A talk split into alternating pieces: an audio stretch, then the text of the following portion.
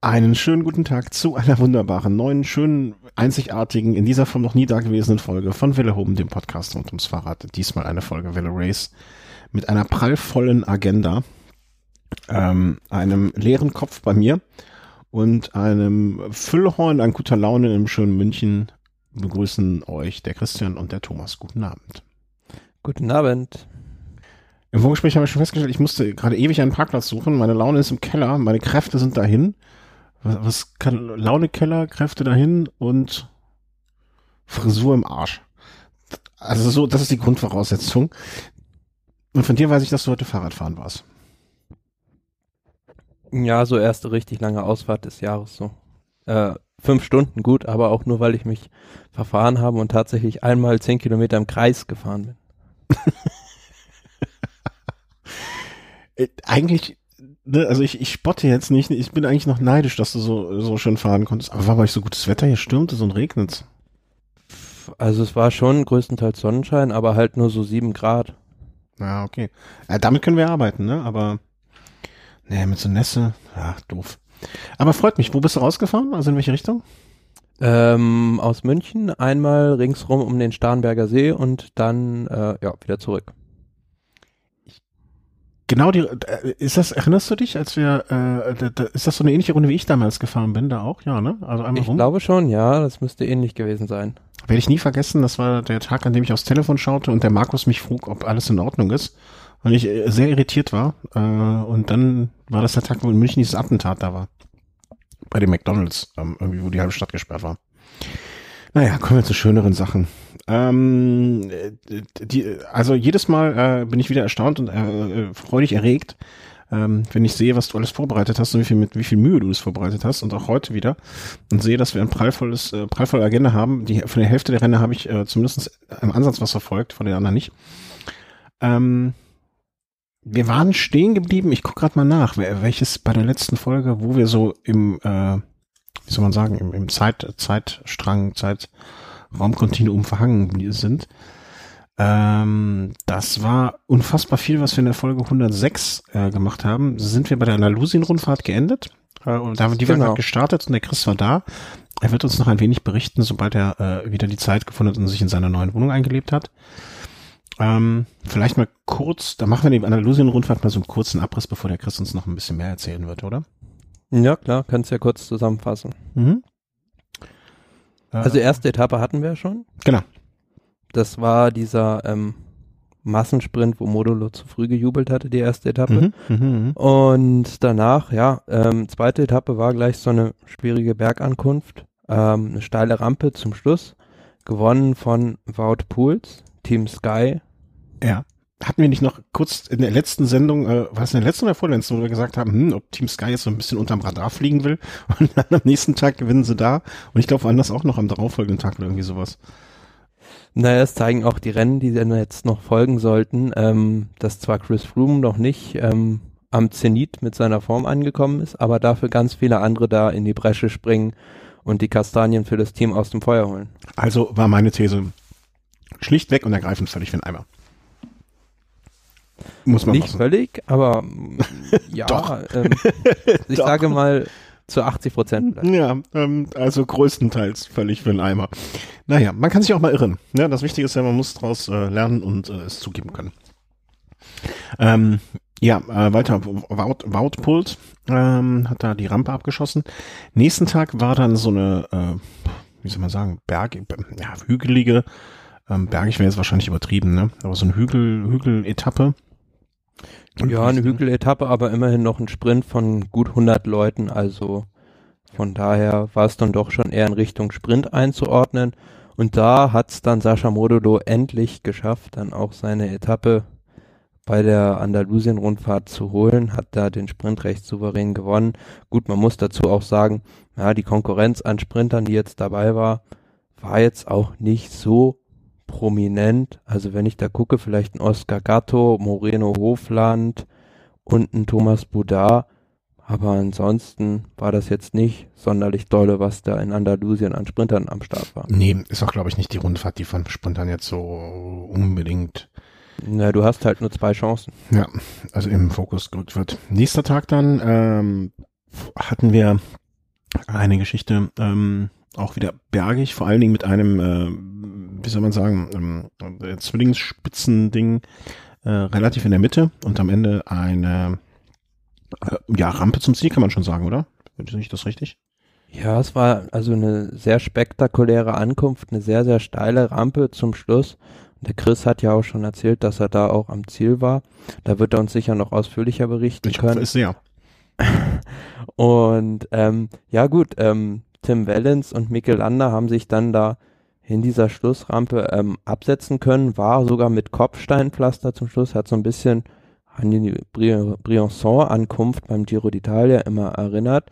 Und ähm, in der letzten Kurve hat dann Wellens das entscheidende Manöver gefahren, konnte sich da von Landa absetzen, wobei ich, also bei den, wenn man sich die Bilder nochmal anguckt, so ein bisschen den Eindruck gehabt hatte, dass Landa sich da verschaltet hat und deshalb, ja, da in diesem Zweier, in diesem Zweikampf ähm, leer ausgegangen ist mhm. und durch diesen Sieg sogar ähm, konnte Tim Wennens auch noch das Führungstrikot übernehmen von ähm, Wout Pools. Genau.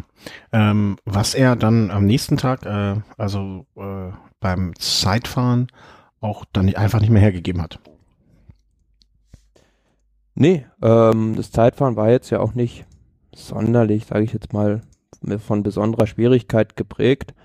Ähm, ja, und er hat es dann recht souverän mit 14 Sekunden Rückstand nur auf den Tagessieger David de la Cruz vom Team Sky verteidigt und ähm, Wout Pools konnte ihm nur noch drei Sekunden abnehmen, was in der Endabrechnung dann ja um acht Sekunden zugunsten von Tim Wellens ausgefallen ist.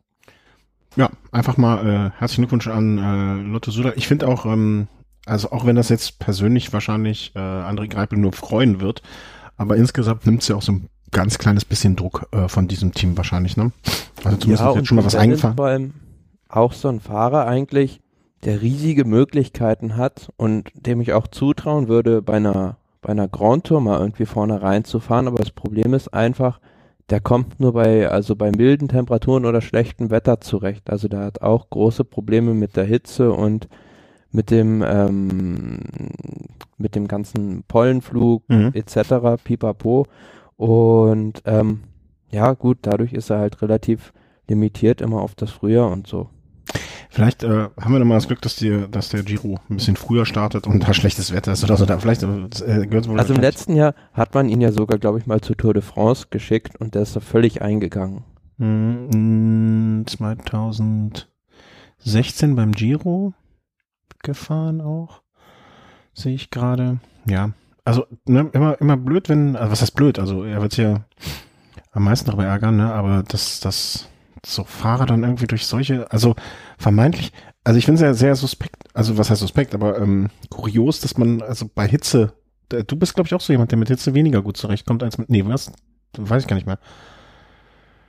Doch, du, dir Ja, was? aber auf jeden Fall ist es auch ein Fahrer, der in der Frage der medizinischen Ausnahmegenehmigung klar Stellung bezogen hat und gesagt, er verzichtet einfach auf sowas, mhm. kann dann zwar da nicht mithalten, aber ja, für ihn gehört das halt nicht dazu und ähm, ist halt quasi das Gegenbeispiel zu Team Sky und Chris Froome. Mhm. Ja, das vielleicht auch aus einer aus aus dem Gedanken heraus, dass es ein Leben nach dem Radsport gibt und ähm, es nicht alles sein kann, sich andauernd nur zuzuballern, äh, um in dieser kurzen Zeit äh, bestmögliche Ergebnisse zu erzielen und danach Mai, was, was soll's, ne? Also ich glaube, ich habe schon, schon ein paar Mal zitiert, diese eine Studie, die es mal vor, pff, jetzt wahrscheinlich schon Jahrzehnten gab, wo man, ich glaube, amerikanische Olympiateilnehmer befragt hat.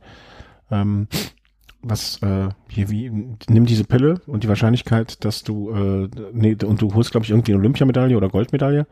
Dafür ist die Wahrscheinlichkeit, dass du in zehn Jahren tot bist, 50 Prozent oder so. Und wie viele davon zugeschluckt äh, haben, ne? Oder geschluckt hätten, sagen wir mal so. Ähm, er wäre dann definitiv einer gewesen, der das, äh, oder ist einer, der es sehr wahrscheinlich ähm, verweigern wird. Aber ne, vielleicht, also jetzt 26 Jahre, noch nicht so alt. Ähm, vielleicht gibt's ja mal einen Giro mit schlechtem Wetter und da setzen sie auf ihn, wenn er jetzt noch ein bisschen äh, weiter reift, sage ich mal vorsichtig. Aber er hat dann am Ende äh, für das Team Lotto Sudal äh, die Kata äh, Andalusien, ich bin schon Katalonien, Ka Andalusien-Rundfahrt gewonnen. Und ja, ich würde sagen, da war das, das, da machen wir dann auch so den Haken hinter, ne, damit wir dann äh, weiter mehr davon hören, sobald wir was vom Chris dazu haben. Oder? Ja, er wird uns da sicherlich noch mehr Informationen liefern können. Ja, und auch so ein bisschen, wie, wie, wie sagt man so schön, Eindrücke von der Strecke. Ja, das, äh, aus, aus dem Leben. Der Chris aus dem Leben. Machen wir mal weiter bei den, äh, sozusagen gehen wir in den fernen Osten äh, um, oder Nahen Osten. Ähm, Oman-Rundfahrt. Wir hatten beim letzten ja, Mal genau. schon, beim Da letzten hatten Mal wir auch schon Ja. ein oder zwei Etappen umrissen. Also, um nur herauszuheben, weil das ist ja im Nahen Osten so die Rundfahrt, Dubai-Tour, Abu Dhabi-Rundfahrt, wo es dann eigentlich auch so, ja, am profiliertesten, ähm, das Gelände am kopiertesten ist. Ähm, nur herauszuheben, die Bergankunft auf jeden Fall am Green Mountain Jabal al-Aqda, die in diesem Jahr einfach eine Machtdemonstration der Astana-Mannschaft war, die halt alles komplett in den Boden gefahren haben. Die hatten zwischenzeitlich waren die mit drei Mann in Führung. Jan Hirt, der glaube ich zwischenzeitlich zur Spitzen Spitzengruppe gehörte, hat da ähm, war auch noch mit vorne und am Ende Miguel Angel Lopez vor Alexei Lutsenko und ähm, ja gut, da waren schon einige gute Kletterer dabei bei der Rundfahrt, wenn man sich mal anguckt, dahinter Jesus Errada, Gorka Isagire, Peter Stettina, Nicolas Roach, Rui Costa, ja, das sind jetzt Hä, das sind keine, keine, No- keine No-Names. keine 0815 Namen. Und ja gut, bei Luzenko hat man ja schon gesehen, also ehemaliger U23 Weltmeister, dass der in den letzten Jahren sich gut entwickelt hat, aber dass der jetzt plötzlich so gut die Berge hochkommt, hm, war mir jetzt bislang auch nicht so bekannt. Und vor allen Dingen, äh, wir hatten es, glaube ich, in der letzten auch so eine Geschichte, ne? Letzte oder vorletzte Sendung schon mal. Wie, wie soll man sagen? Ähm, erstaunt ist das falsche Wort, aber da haben wir schon mal drüber gesprochen, dass das Thaler dieses Frühjahr wirklich ausgesprochen stark ist. Und äh, das, das ging ja jetzt weiter, ne? oder, oder zieht sich jetzt insbesondere da äh, weiter fort. Und ich muss sagen, ähm, im Moment, ich weiß nicht, wie ich das so richtig umschreiben soll. Im Moment wirkt es auf mich, also gehen bei mir so ganz viele Warnlichter in verschiedenen Richtungen auf. Also so, so, so Warnlichter an, ne? So, so, oh, oh, oh, das da, das ist mir nicht ganz geheuer und huiuiui, ob das da alles gut läuft.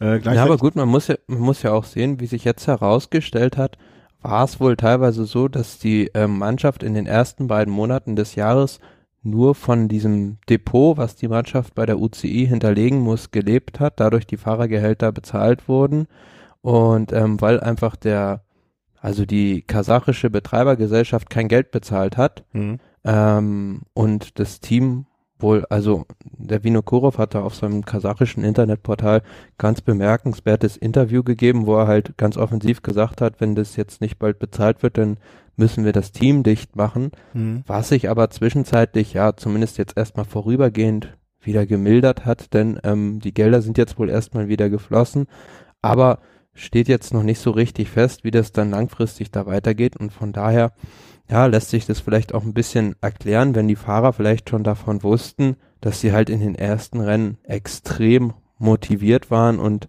ähm, auch zeigen wollten, dass dieses Team wirklich was Wertvolles ist. Ja, das ist natürlich immer äh, schon eine besondere Motivation gewesen. Hm, Interessante, interessante, wie soll man sagen, Randnotiz. Ne? Das kann natürlich sein. Ja, aber beispielsweise guckt ihr an, damals als das Team, kann ich mich gut daran erinnern, als das Team IAM aufgelöst wurde, Mhm.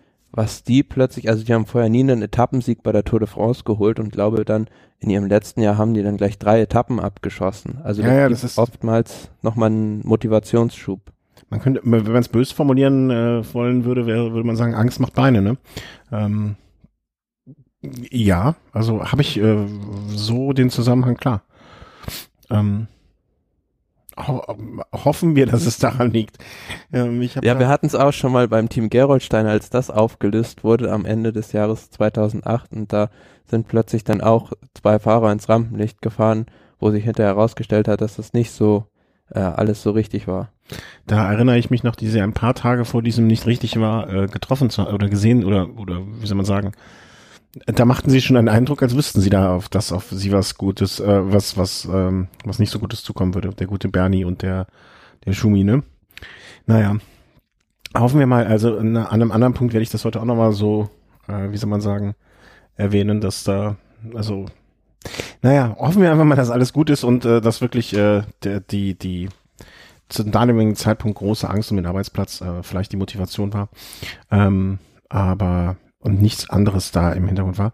Insgesamt äh, war es dann so bei der Tour of Tour of Oman, wie sie ja dann korrekt heißt am Ende, äh, sie auch nach Kasachstan gegangen ist und Alexei Lutsenko ähm, äh, es abgeschossen hat. Ähm, letzte Etappe, vielleicht nochmal herausgreifend, Alexander Christoph äh, hat mal wieder was gewonnen. War, war jetzt längere Zeit still um ihn, oder? Habe ich da irgendwas verpasst? Ja gut, er ist jetzt gewechselt zum Team Emirates mhm. und ähm, in, vor dem Hintergrund war es jetzt auch ein ziemlich prestigeträchtiger Sieg, weil Team Emirates kommt ja auch aus der Ecke und die werden den Fahrer auch dort bei dem Rennen recht bewusst eingesetzt haben, denke ich mal. Ja, klar. Und ähm, ja gut, es war glaube ich auch sein erster Saisonerfolg und er hat jetzt auch in den weiteren Rennen gezeigt, dass es in Richtung Klassiker, Flandern-Rundfahrt, Paris-Roubaix und diese ganzen ähm, ja, Rennen in Belgien und Frankreich, dass da dass da mit ihm zu rechnen ist. Mhm. Aber ich habe hab jetzt mal nochmal, äh, also im letzten Jahr hatte er auch ein, äh, die gleiche Etappe gewonnen, sehe ich gerade. Ähm, scheint ihm dort einfach vielleicht das Terrain zu liegen. Ne?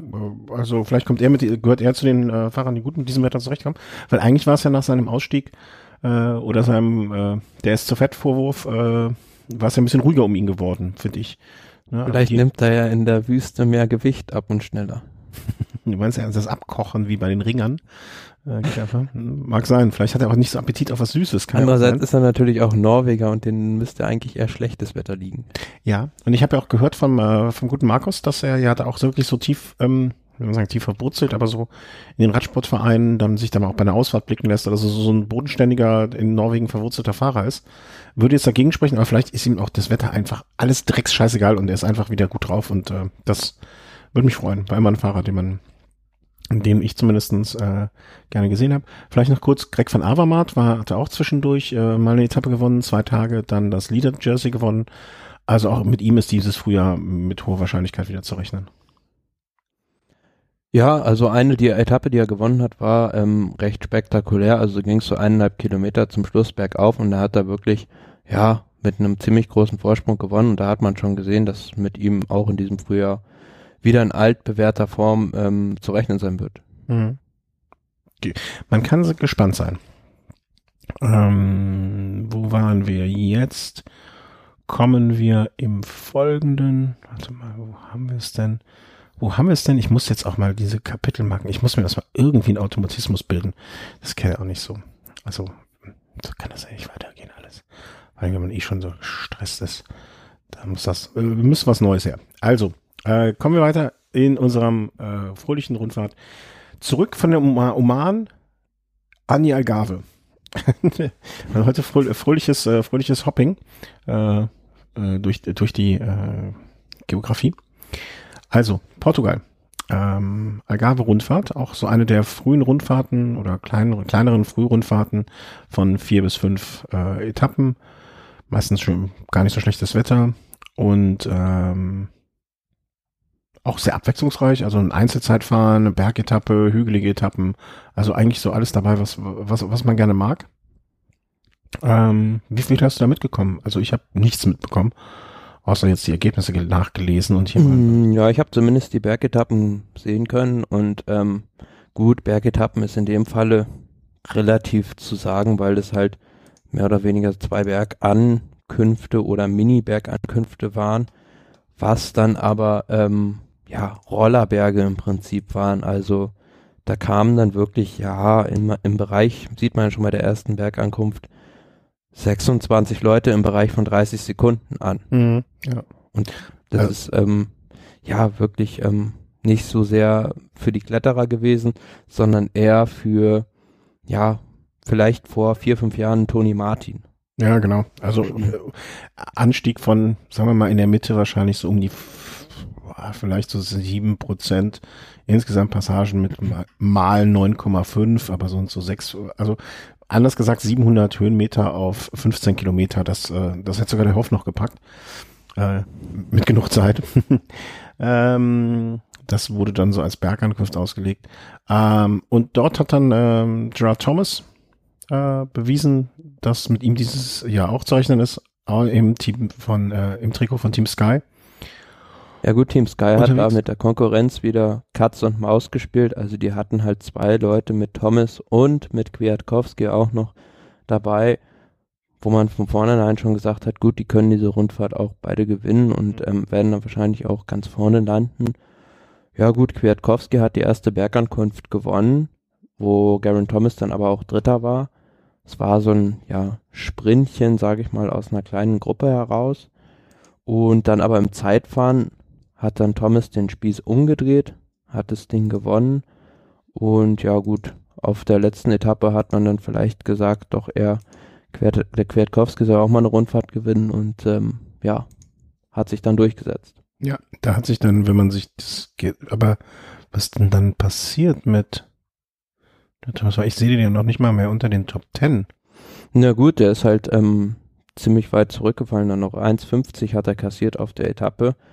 Ähm, war aber dann, ähm, meine ich, auch, ähm, ja, bei der Favoritengruppe mit dabei, weil vorne, das sind eigentlich, glaube ich, alles Ausreißer gewesen. Mhm, Wenn du okay. siehst, Ben Swift ist da mit dabei gewesen, Stefan Küng, ähm, auch ein Simon Geschke auf der Etappe mit vorne dabei.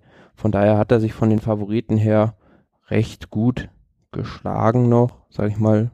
Und ähm, ja, Kwiatkowski war dann halt einfach vorne der Stärkste. Und der von dir eben erwähnte Toni Martin schon auch auf der Etappe am 15. Platz. Also äh, rund 20 Sekunden schneller noch als äh, General Thomas. Aber der wirklich dann, also das würde mich jetzt auch nicht wundern, wenn man gesagt hätte, pass mal auf, nimm mal heute ein bisschen raus. Fang, fang die Regeneration heute schon an. Fahr mit dem Maximilian Schachmann ins Ziel. Das ist ein guter, aus dem wird noch ein, einer was. Ähm, und lass den Kwiatowski gewinnen, der dann die Algarve-Rundfahrt gemacht hat. Du hast schon äh, extra ins Dokument geschrieben. Ähm, Schachmann? Nee, wer war es jetzt? Doch, ne? Äh, ja, genau. Äh, respektabler siebter Platz in der, in der Endabrechnung. Gut, wenn man halt sieht, die Abstände zwei Minuten 50 dann auf den Sieger, aber auch bedingt durch diese Schlussetappe mit der Spitzengruppe natürlich. Mhm. Aber ähm, er hat sich also bei den beiden Bergetappen sehr gut geschlagen und zeigt doch, dass er jetzt in diesem Jahr den nächsten Schritt in seiner Entwicklung äh, zu vollziehen scheint. Auf jeden Fall. Also letztes Jahr war er mal Vierter bei der Tour de Romandie äh, bei einer Etappe, 15. im Gesamtklassement der M Tour of California und ähm, vielleicht hat man ihm auch gesagt, also jetzt musste man langsam so ein bisschen was kommen, so im zweiten, also oder ich glaube nicht, dass sie großen Druck ausüben, ne? Aber im zweiten Jahr ist jetzt, ne, hat sich alles gesettelt, hat sich jetzt zurechtgefunden, ähm, weiß mit dem Team zu arbeiten und sollte jetzt da mal oder kann man gespannt sein, was das wird? 24, also jetzt wäre man bereit für den nächsten Schritt.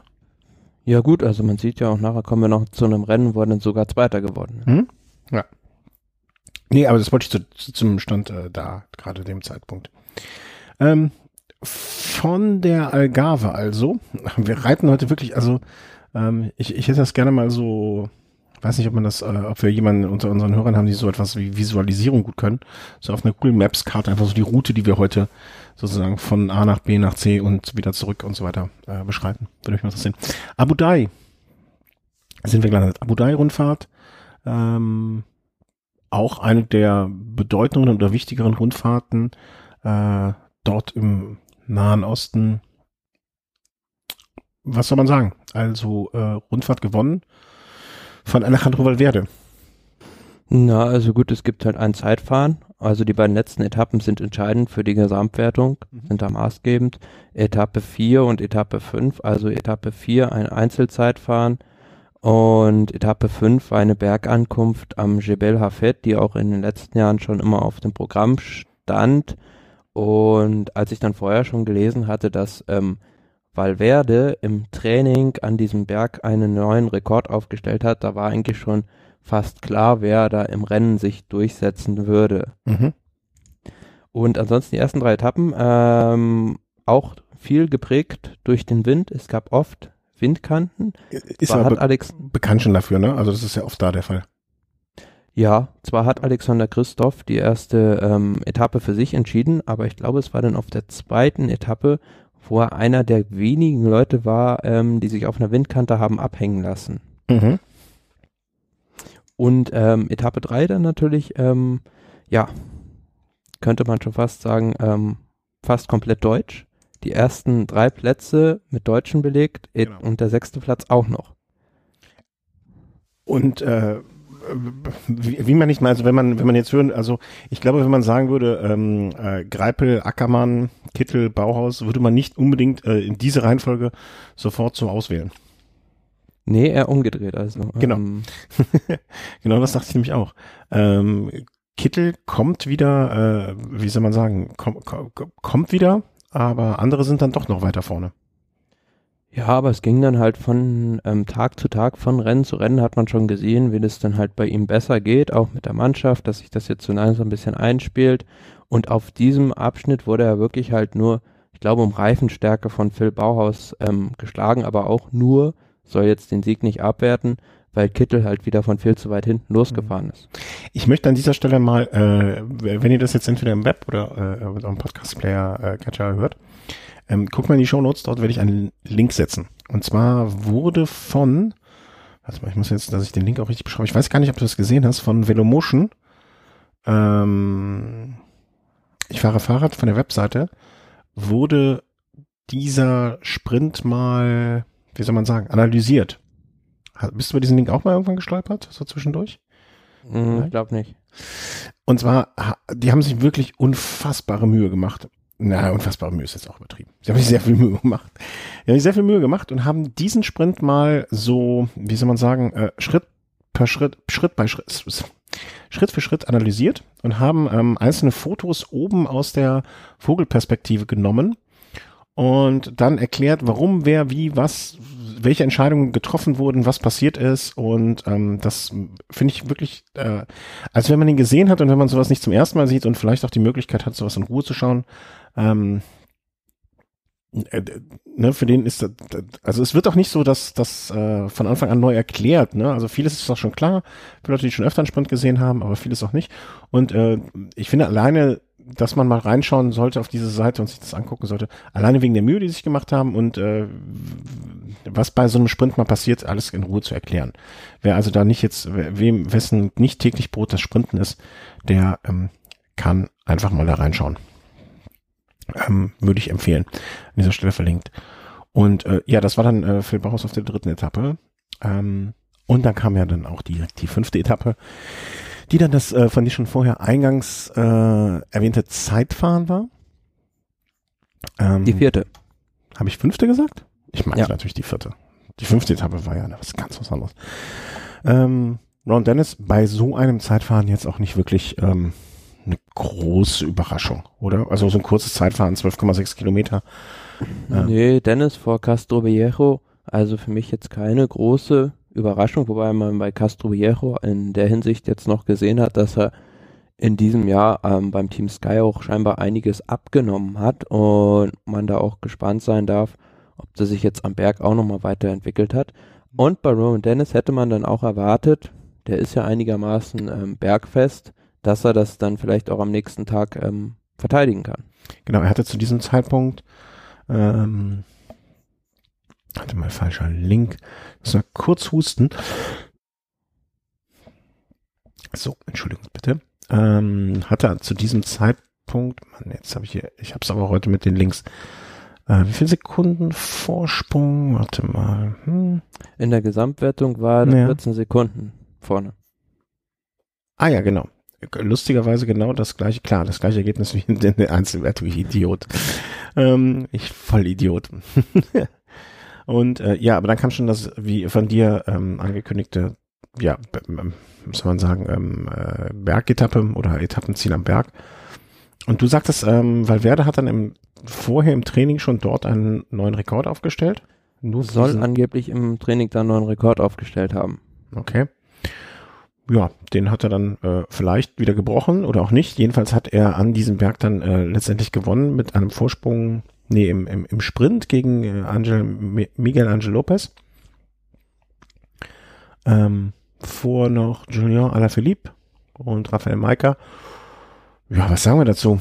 Also, ähm, ich, ich mache mir immer mehr Sorgen, muss ich ehrlich gestehen. Also mit 37 diese Leistung noch. Also das wird, es wird immer hm, wie soll man es sagen? Also, es wird, also, ich würde mich ja freuen, wenn alles mit rechten Dingen und so zugeht. Aber er hat ja mittlerweile auch echt viele, viele, viele, viele Renntage. Er hat 113 Pro-Tour-Siege, 22 Grand Tour-Etappen, 25 Klassiker. Ähm, wie, wie, wie soll das noch weitergehen? Also wie lange kann man ähm, mit 37 noch auf so hohem Niveau fahren? Naja, du hast ja gesehen, ich glaube, Chris Horner hat mit 41 die Vuelta gewonnen. Ja, aber Chris Horner war kein, also war kein Dauerbrenner. Nee, das stimmt. Und äh, da ist wahrscheinlich auch nicht alles mit rechten Dingen zuge zugegangen. Aber ähm, ja gut, ähm, Jens Vogt ist ja auch beispielsweise noch in, bis ins hohe Alter sehr gut gefahren. Also ich denke jetzt auch durch die Verletzung, ähm, so schlimm das für ihn auch in dem Moment gewesen sein wird, ähm, hat es vielleicht auch was Positives gehabt, dass er jetzt einfach frisch aus dem Training kommt und ja, da vielleicht auch ähm, eine gewisse Frische hat, die andere Fahrer nicht haben.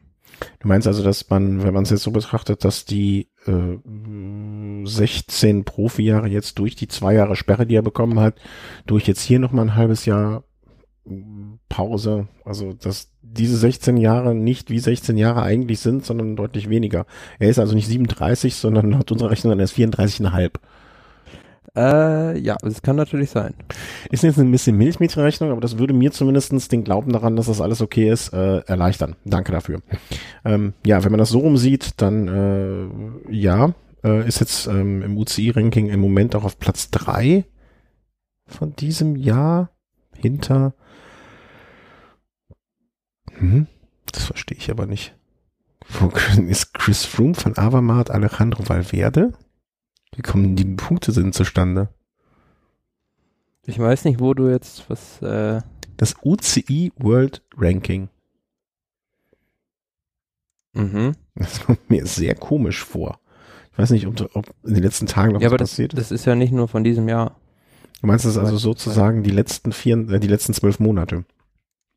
Ich glaube schon, ja. Hm, okay, ja, das, das wird dann mehr so machen. Also ich dachte, das wird jetzt äh, so jahresmäßig gemessen. Dass sie quasi am 1.1. auf Null setzen und dann alle Punkte zählen. Nun ja, nun denn. Ähm, also er hat dann Berg gewonnen, ähm, hat äh, im, im Sprint den, ähm, wen hat er niedergerungen? Hier, Miguel Angel Lopez. Ja, das Ding war halt dann recht schnell oder war halt klar, dass der sich das dann sichern wird. Mhm. Was aber noch auffällig war, beispielsweise Team Bora mit drei Leuten ganz stark mit Maika, Formulo und auch Emanuel Buchmann, der da lange Zeit vorne mitgehalten hat.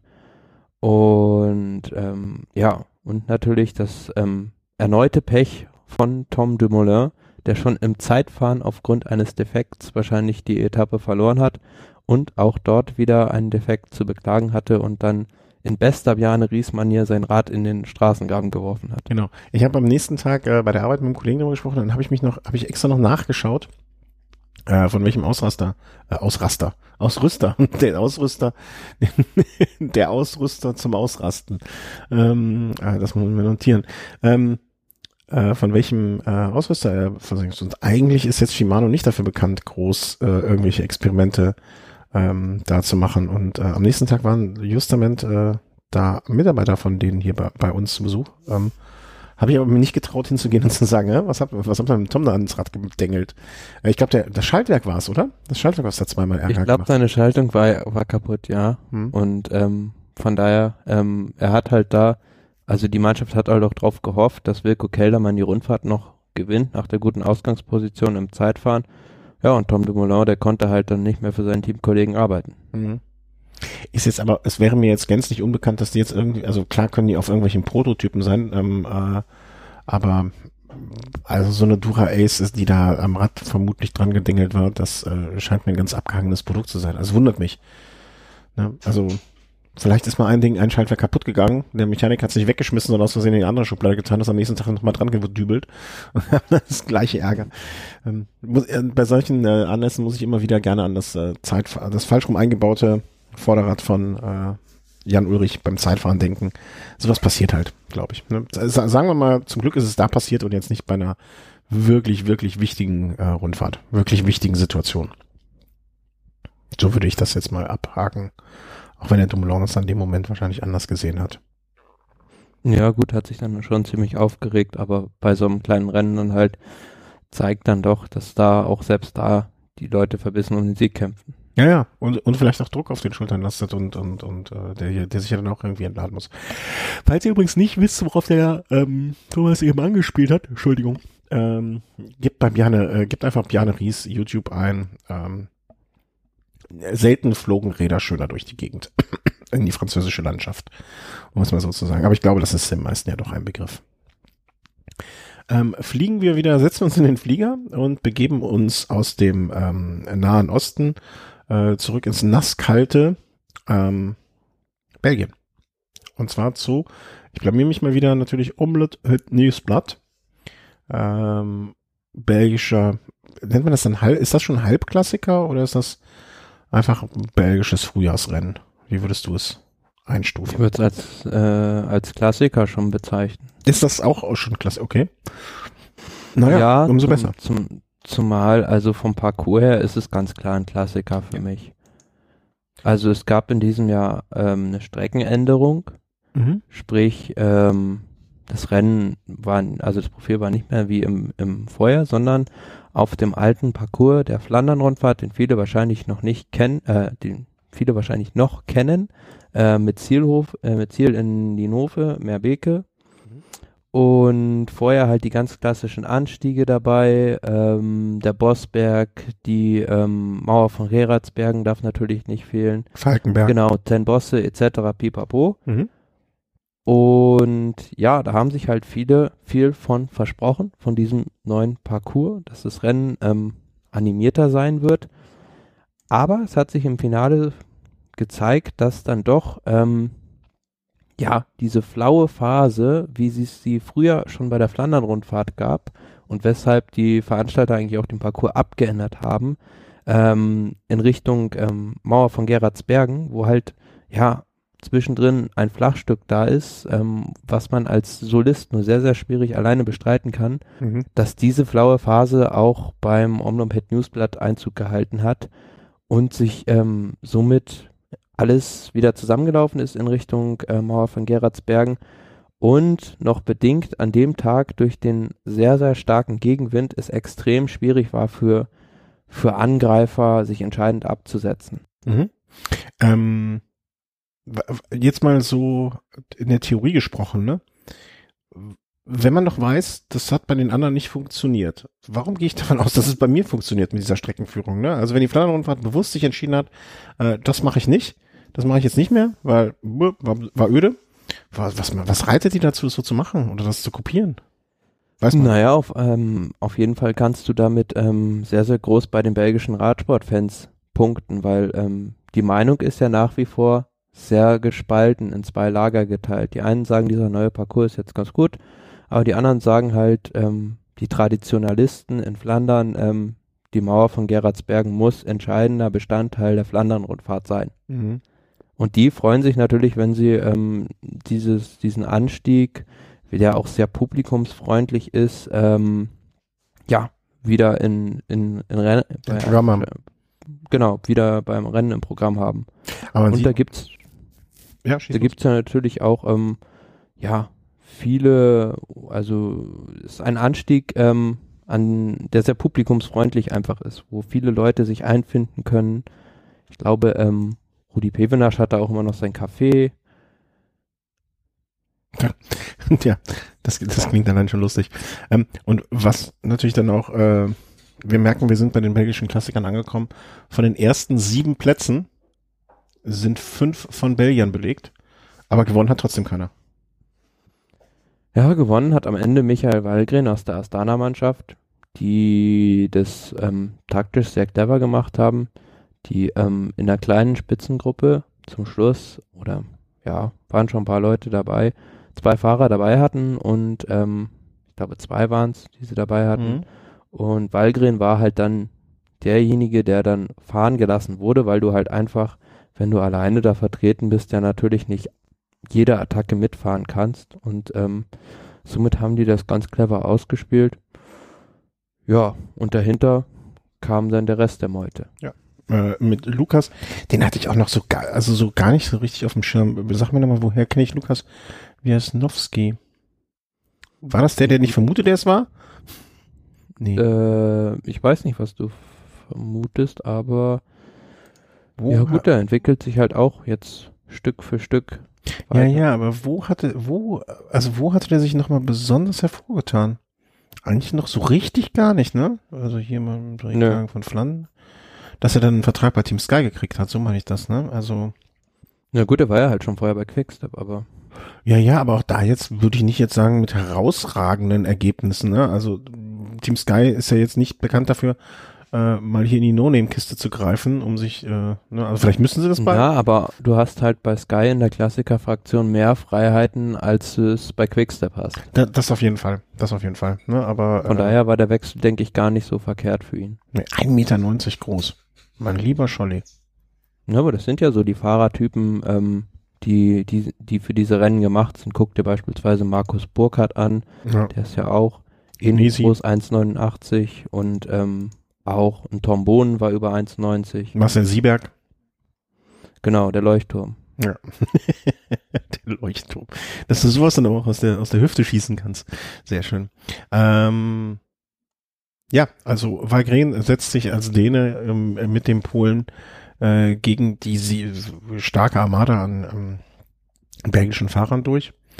Ja, sind wir gespannt, ob es jetzt bei diesem Parcours bleiben wird oder ob da wieder irgendwas rumgedoktert wird oder jetzt die Kritik an diesem äh, Finish, ja, zu welchem Ergebnis das führen wird. Ne? Also was da, ähm, was da, was dabei rumkommt. Um es mal so rum. Ja, aber generell muss man sagen, also anzusehen war es natürlich äh, sehr schön für den Zuschauer, das Rennen, vor allem weil es schon sehr früh offensiv wurde mhm. und nur, dass nachher halt wieder alles zusammengelaufen ist, ähm, war natürlich dann ähm, vielleicht letzten Endes hat nicht die Erwartungen erfüllt, die so mancher daran gesetzt hat. Mhm. Und Markus Buckert mit dem zehnten Platz, das sollte man vielleicht auch nochmal so erwähnen, bevor es untergeht. Ähm, auch zumindestens bei sowas mit vorne dabei. Hallo? Ja, ah, auf jeden ich, Fall. Ich dachte, ich, ich dachte, wir hätten ein technisches Problem gerade. nee, für, hm. für ihn natürlich ein gutes Ergebnis und zeigt auch, dass er da auf Kurs ist. Ähm, aber ich denke, bei den Rennen ähm, bei den flämischen Frühjahrsklassikern jetzt, die jetzt noch kommen, wo denn auch der große Chef Peter Sagan am Start ist, ähm, wird er sich da wieder in, wird er da Mannschaftsdienste vollbringen müssen. Aber das sind halt so Gelegenheiten, wo er zumindest mal vorne mitfahren kann, ne? Also ohne, da, also ich will nicht sagen, noch nicht mal sagen, ja doch auf eigene Kappe schon. Also er ist jetzt kein Siegfahrer für so etwas mehr, ne? Oder war es vielleicht noch nie so richtig? Äh, ist es jetzt nicht mehr? Ähm, aber ähm, da zumindest mal so eine Top-10-Platzierung da einfahren kann. Und ich glaube, das war, wenn ich das sehe, noch nicht mal die letzte. Also ich, war da nicht noch etwas? Wir werden es schon bestimmt gleich dann finden. Ja, neulich war er auch bei ähm, auf der, glaube ich, vorletzten Etappe bei Tirino Adriatico oder was die letzte, 50 Kilometer Soloflucht. Mhm. Also da hat er sich dann auch wieder ganz vorne präsentiert. Ja, genau. Also solche Gelegenheiten nutzt er dann jetzt auch und äh, auf, ich will nicht sagen auf seine alten Tage, weil obwohl er jetzt ja schon im gesetzteren Alter ist für einen Radprofi. Aber ich glaube, er genießt das vielleicht auch so ein bisschen jetzt so die Rolle als Kapitän de la Route bei Bora. Ist ja quasi der, die dann mit seiner Erfahrung da dirigiert und sagt, macht die Ansagen da. Ja, ja, finde ich. Äh, äh, ich finde immer zu so einer Position äh, in einem Team ähm, gehören auch gewisse Qualitäten, ähm, ich will nicht sagen Führungsqualitäten, aber so, so, so menschliche Qualitäten, ja, vielleicht doch Führungsqualitäten, menschliche Qualitäten und nicht nur schnelles Fahrrad fahren können. Also ich glaube, ein, ein, ähm, wer, wer fällt mir sein? Ich kann mir Toni Martin schwer als so einen Kapitän äh, vorstellen. Ohne ihm was Böses zu wollen, ne? hat er dafür andere sehr fantastische Qualitäten. Aber das ist, kann ich mir nicht vorstellen, das ist wenn nicht so sein Ding, glaube ich. Ne, während jetzt so ein Jens Vogt oder, oder ein, äh, Markus Burkhardt, das sind so eher so die Rollen, die auch später dann vielleicht mal Verantwortung in einem Team übernehmen könnten. Ja, aber gut, Jens Vogt zum Beispiel hat ja auch noch mit 40 Hummeln im Hintern. Also der ist ja immer, wenn es ging, vorne weggefahren. Ja, ähm, aber weißt du, der, der Verantwortung, der übernimmt, der sich positioniert, der auch mit jungen Fahrern spricht und so etwas, das gehört für mich, finde ich, auch so, so abseits der Rennstrecke irgendwie mit dazu. Weißt du, das hätte ich mir. Na klar. Das, das, das hätte ich, hätte ich mir jetzt bei einem, bei einem, bei einem auch äh, Jan Ulrich zum Beispiel schwer vorstellen können. Ne? Aber der hatte andere Qualitäten oder Toni Martin oder wen gibt's denn da noch, der mir einfällt, so, so mh, hm, kam ihn drauf, so, so, so, so ein Knees kann ich mir da auch gut vorstellen, dass der vielleicht noch, also ich glaube, der ist jetzt zu lange schon fast bei Team Sky, dass der danach noch mal irgendwas groß machen wird bei einem anderen Team. Aber den hätte ich mir auch in so einer Rolle wie äh, Burkhardt gut vorstellen können. Fabian Wegmann, ne, das sind alles so Leute, die, die, wo man den Eindruck hat, dass die auch noch äh, so, so, so zwei, drei Schritte weiterdenken können als andere. Das meine ich damit, glaube ich. Ja, oder zum Beispiel Bernhard Eisel, der macht das ja jetzt auch schon. Ja, genau, genau, super, super Beispiel. Exakt ne, solche Leute. Wir haben jetzt natürlich nur welche aus dem deutschsprachigen Bereich genommen, ähm, weil ich sag einfach mal, die, die sind uns näher oder da komme ich eher drauf. Du wirst wahrscheinlich noch aus dem. Äh ja, oder beispielsweise ähm, früher ein Benati im Team von Contador. Das war derjenige, der ähm, immer dafür gesorgt hat, dass der Kapitän in der richtigen Position ist und hat dafür sogar mehr oder weniger seine Sprinterkarriere beendet. Ja, stimmt, stimmt, stimmt. Oder auch ein ähm, Petaki in gewisser Hinsicht, ne? Der auch noch sehr lange gefahren ist und, und, und unterstützt hat und so weiter und so fort. Behaupte genau. ich mal, behaupte ich einfach. Ähm, ja. Der, also das sind so Leute und äh, wir kamen jetzt drauf, Markus Burkhardt, genau, der ja auch so etwas äh, nehmen kann. Fahren wir ein Beispiel, um es abzurunden, vielleicht ja. noch Danilo Hondo früher. Der äh, macht das ja jetzt noch, dass der das äh, lokale Friseurwesen unterstützt, indem er reichlich Geld da lässt. Danilo Hondo. Ich, über Danilo Hondo muss ich dir mal abseits des Ganzen etwas erzählen. Das ist sehr, sehr, sehr, sehr lustiges. Ähm, Danilo Hondo. Ich erinnere mich nämlich an den besagten Tag, als äh, Bernhard Kohl und äh, Stefan Schumacher schon etwas gedrücktere Stimmung hatten, begegnete mir auch noch Danilo Hondo einen Tag später, äh, der, der wirklich aussah, als wäre er wie aus dem Ei gepellt, gerade von einem Laufsteg gefallen, ähm, während andere ein bisschen verdreckt rumliefen. Das sah sehr, sehr lustig aus. Ich musste sehr über Danilo Hundo lachen. Wobei ich ihn auch mal hier in Köln beim Radfahren getroffen habe und gesehen habe, das ist ein sehr netter, freundlicher Mensch, glaube ich. Also er hatte ihn fast sehr nett gegrüßt und kurz gequatscht und das ist äh, sehr, sehr schön. Also nicht, dass man denkt, ich hätte jetzt ein schlechtes Bild von Danilo Hondo. So, ähm, wir wollen aber weiter in den Süden fliegen, äh, fahren, fliegen, wie auch immer, äh, zu dem Klassik Ardèche. Ich glaube, ich war mal in der Ardèche. Wofür? Mhm. Gibt es auch Pferde? Pferde, bestimmt, ja. Ja, ja, jetzt nicht so. Aber ist die Ardèche nicht auch bekannt für Pferde oder so Ponys oder so? Ardèche, Pferde. Das sind noch die Schluchten da auch, ne? Ardèche, genau. Pferde. Reiten in der Ardèche, siehst du? Aber glaub nicht, dass das jetzt so das, das doch, die Ponys hier, so Ardèche-Ponys. Das ist eine Delikatesse. Ähm, nein, kommen wir wieder zurück zum Thema ähm, Klassik Ardèche ein äh, ein in der zweiten, zweiten Liga kann man ja so sagen. Mhm. Also ein Tagesklassiker, der ähm, 1.1, also UCI 1.1 angesiedelt ist und ja, überwiegend natürlich ähm, französisch geprägt, dadurch, dass es halt da in der Gegend ist. In diesem Jahr natürlich mit dem großen Star Roman Bardet am Start der auch recht früh im Finale dann die Initiative ergriffen hat und sich, glaube ich, schon am vorletzten Berg abgesetzt hat und dann nie wieder gesehen ward. Aber dahinter war es ganz spannend, so eine Vierergruppe, ähm, unter anderem mit Viamo und auch Maximilian Schachmann im letzten Anstieg, konnte sich da von den anderen absetzen und Schachmann hat sogar, sogar geschafft, die anderen dann in Schach zu halten. Mhm. Das muss man auch mal können. Ne? Wegfahren, wegfahren geht leicht. Aber dann gegen eine Gruppe von, wie viel fahren es? Irgendwie, sagen wir eine Handvoll, äh, sechs Fahrern. Ja, den Abstand ähm, auch es, war, halten. es war, war jetzt auch kein leichtes Finale. Also es ging wirklich rauf und runter. Also wenn man mal schaut, ähm, ja, der letzte Berg waren auch fast 300 Höhenmeter. Mhm. Und ähm, da in dem Finale mit diesen guten Fahrern, mit das war ja jetzt auch keine Laufkundschaft. Calmejean hat im letzten Jahr eine Tour de France Etappe gewonnen, Via Mo hat 2015 an der Mühe de Bretagne gewonnen, ja, und auch ein Pierre Latour, hoffnungsvolles französisches Nachwuchstalent, waren Bagui dahinter noch. Also ja, also war schon eine sehr beachtliche Leistung. Ähm, wie alt, habe ich es eben schon mal erwähnt, Schachmann? Ist auch noch, was hast du eben gesagt, 26, glaube ich, ne? Mhm. Ähm, ja, also, nee, 24, sorry. 24 sogar, ja. Ähm, also, kann man durchaus jetzt, äh, also wenn er das früher so weiterfahren kann, ist er jetzt auch in einem Team, was ist, sage ich mal vorsichtig, dass äh, wo im Frühjahr Prioritäten gesetzt werden, was im Frühjahr, ähm, welches das Frühjahr als wichtig ansieht. Warum soll er nicht ähm, was sich daraus entwickelt, ne? Vielleicht wird er jetzt so ein. Ja, und zumal Quickstep halt so ein Team ist, die jetzt keinen super Rundfahrer in der Mannschaft haben, der die Tour de France gewinnen könnte, sage ich jetzt mal. Mhm. Und da hast du halt ähm, als junger Fahrer auch Möglichkeiten und Freiheiten, dich da zu entwickeln in dem Bereich. Vielleicht Sollte er nur ähm, bei der Tour de France oder generell in Frankreich jetzt noch für mehr Aufmerksamkeit sorgen, bekommen natürlich die Franzosen wieder ein Problem, weil diesen Namen nicht aussprechen können. Hast du, das, hast du eine Franz äh, französische Übertragung schon gehört, äh, wo das Äh, ja, wurde? die sagen immer Sacran, also sie können SCH nicht aussprechen. Ähm, naja, also ich- sollte mich da also wenigstens aus dem Fenster lehnen mit meinen Ausspracheproblemen und Schwierigkeiten.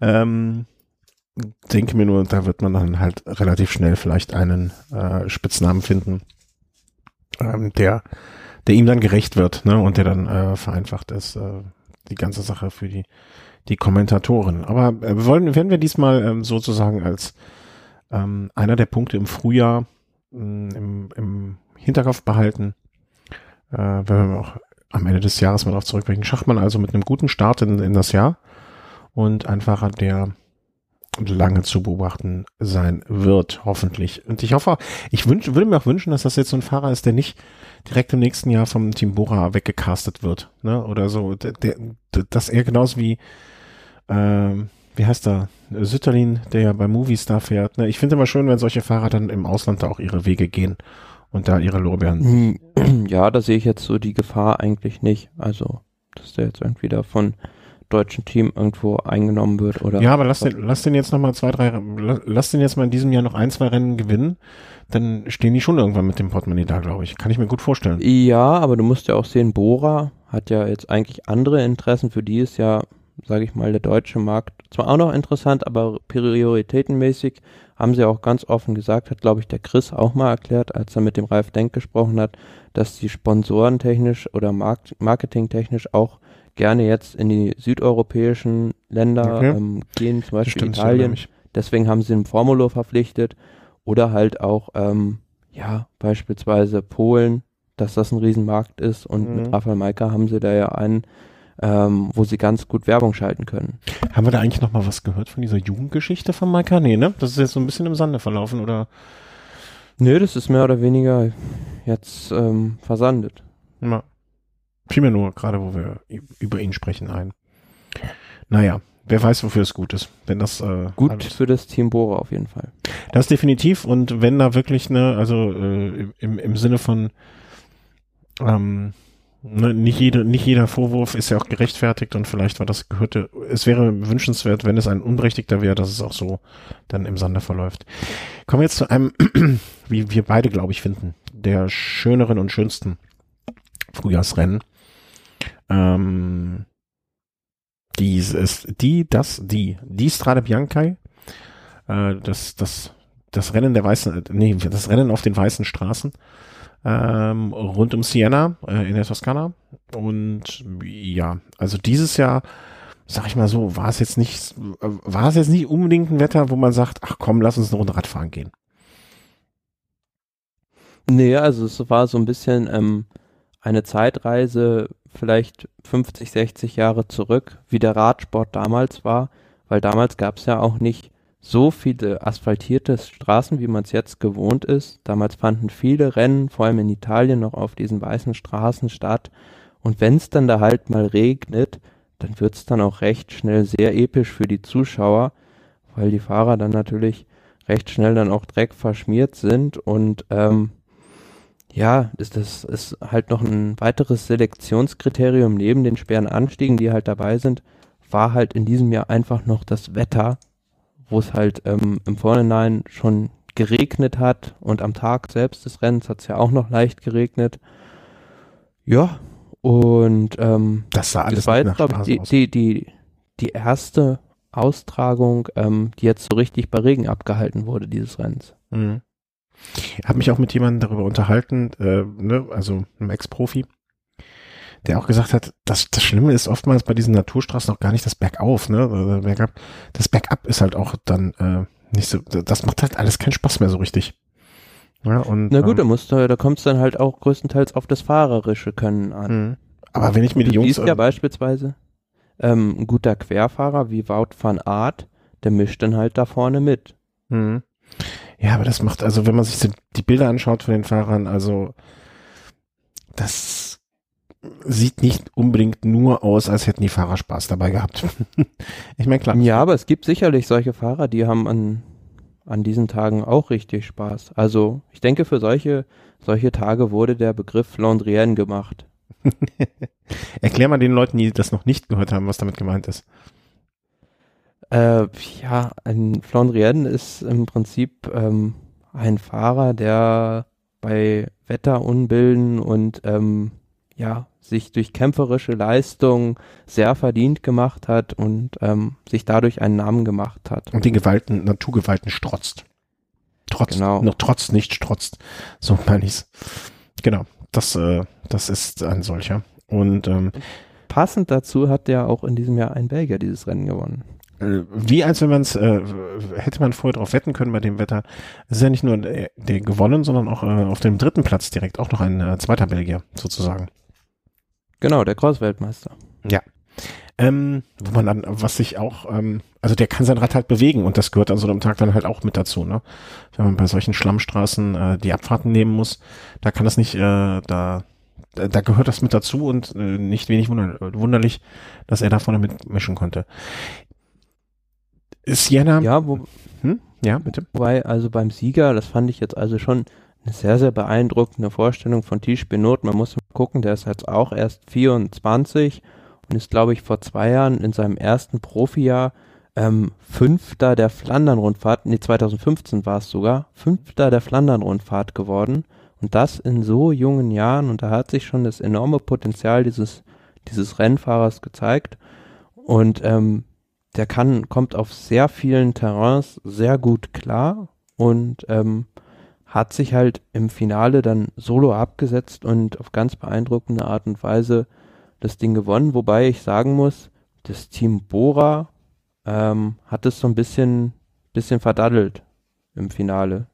Mm, Beschreib mal genau, was du meinst, weil ich habe wirklich nur ganz wenige Bilder von am Ende gesehen, von dem Ende gesehen und habe äh, sich die Fahrer dann nur hochquälen sehen und nach Siena rein. Also ich, Na gut, ich weiß jetzt nicht, ob der Sagan bei der entscheidenden Attacke gepokert hat und gesagt hat, ähm, ich lasse jetzt, schau jetzt mal, was die anderen Teams machen und dann, ähm, oder ob er halt nicht mitgehen konnte, aber selbst dann hat er ja noch mit Oss und mit Mühlberger ähm, zwei richtig starke und auch Markus Burkhardt, der dann lange Zeit noch dabei war, zwei, drei richtig starke Leute dabei gehabt, um die, um diese Neu Situation wieder zu neutralisieren. Aber man hat einfach zu spät realisiert, dass diese Gruppe mit Benot, mit Bardet und Van Aert ähm, einfach die, die Gruppe des Tages ist. Mhm. Und genauso war es auch mit den anderen Favoriten. Die haben da zu lange, ähm, ja, die Augen zugehalten und ähm, wurden dann auf dem falschen Fuß erwischt.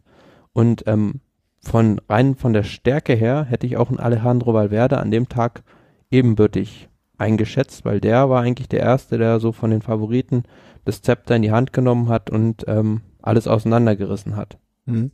Aber das gehört halt auch dazu, manchmal das Glück auch vielleicht, ähm, dass du als so junger Fahrer, ne, also wahrscheinlich hat ihm einfach niemand auf dem Schirm gehabt, äh, dachte sich noch, okay, da ist ein junger Fahrer, da ist ein Crosser, wir lassen den Roman, äh, wir lassen Bardet jetzt einfach mal mit den zwei jungen, zwei Jungspunden da vorne losfahren ähm, und haben einfach in dem Moment nicht realisiert, was für eine Klasse da eigentlich unterwegs ist. Ne, das ge- gehört ja vielleicht auch dazu, weil Werde mit Sicherheit ein ich meine jetzt Gemütsfahrer im besten Sinne, also so ein Instinktfahrer.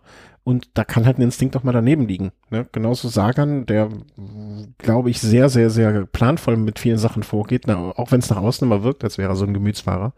Aber da kann man halt manchmal da, äh, ähm, daneben liegen. Ne? Ein Stieber, der ja eigentlich auch ein sehr erfahrener, guter Mann ist, auch da vorne auf Platz sieben, auch nicht erkannt.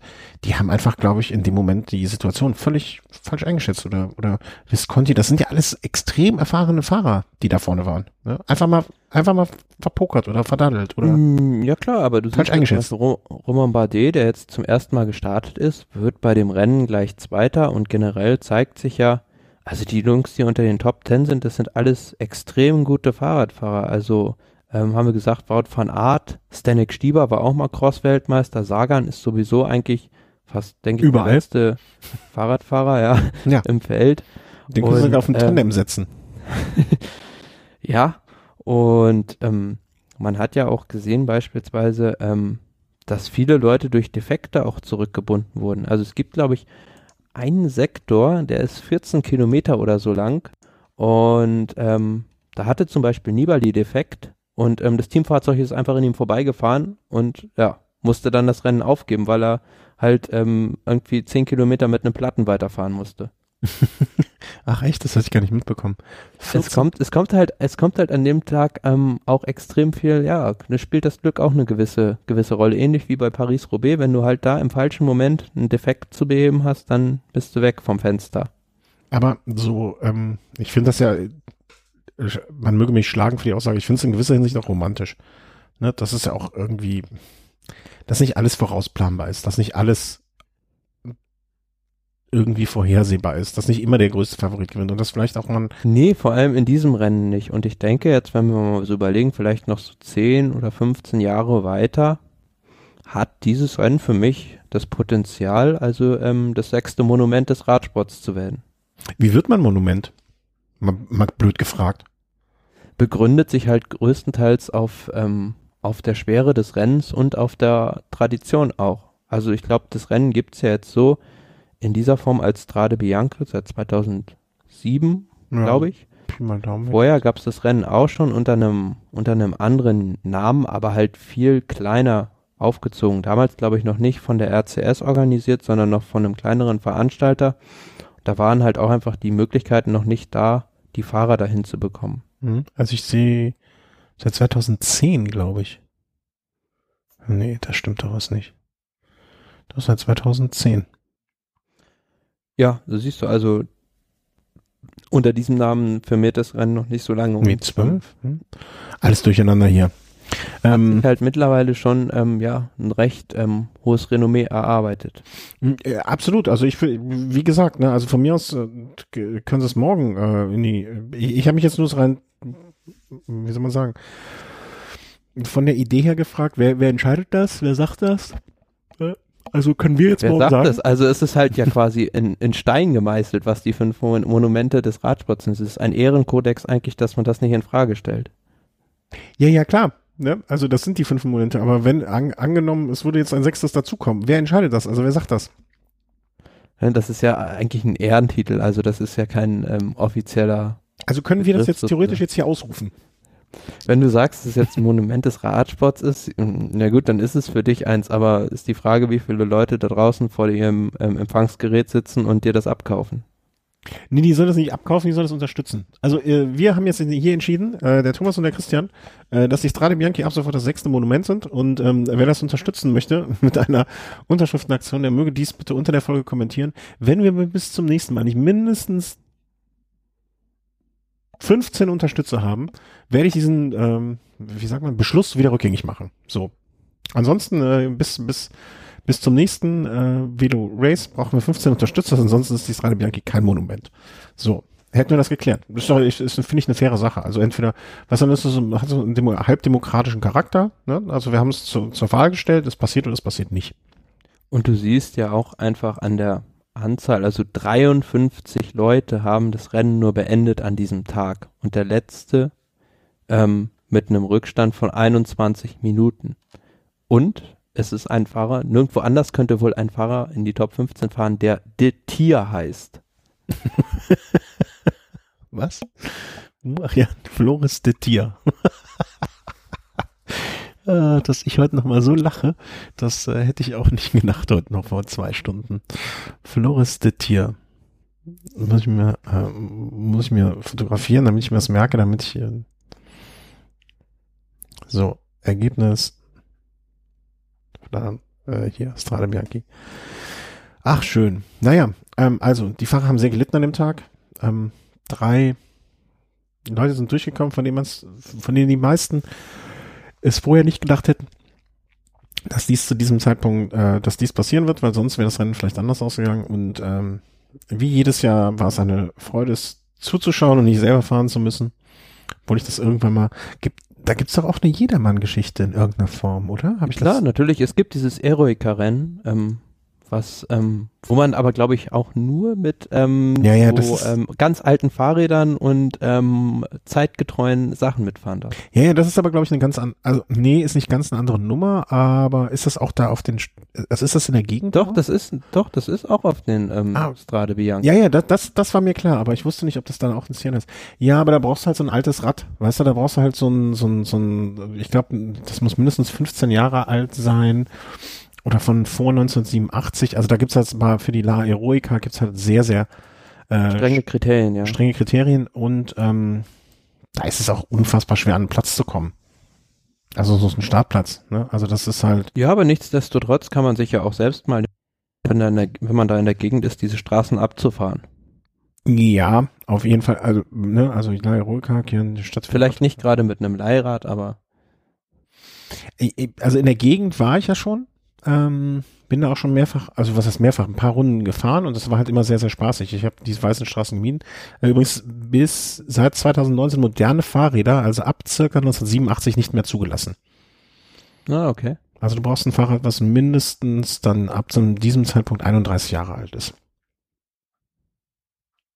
Ja, richtig gerechnet. Drei, drei, einem Sinn, fünf Zahlen lassen, drei, drei Bier fürs Segel, ja, genau. Ähm, deswegen, also, ne, ob ich mir so eine Qual dann auf dem alten Rad antun möchte. Vor allen Dingen, ich, ich habe mit dem Gedanken sogar schon mal gespielt, aber Mhm. ähm, also mir jetzt so ein Rad anzuschaffen dafür, nur für den einen Tag, weil ich wüsste, danach würde ich es mit hoher Wahrscheinlichkeit nicht mehr fahren, finde ich halt irgendwie so unwirtschaftlich. Und ich habe schon mehrfach mal geschaut oder habe drüber nachgedacht, ob es wohl einen Radverleih gibt für so alte Räder. Mm, ja, das wäre natürlich auch eine Möglichkeit. Ja. Aber mh, also ich würde einfach die Veranstaltung auf normalen aktuellen Gravelbike äh, fahren wollen. Da hätte ich, glaube ich, mehr Freude dran als auf so einem alten Hobel.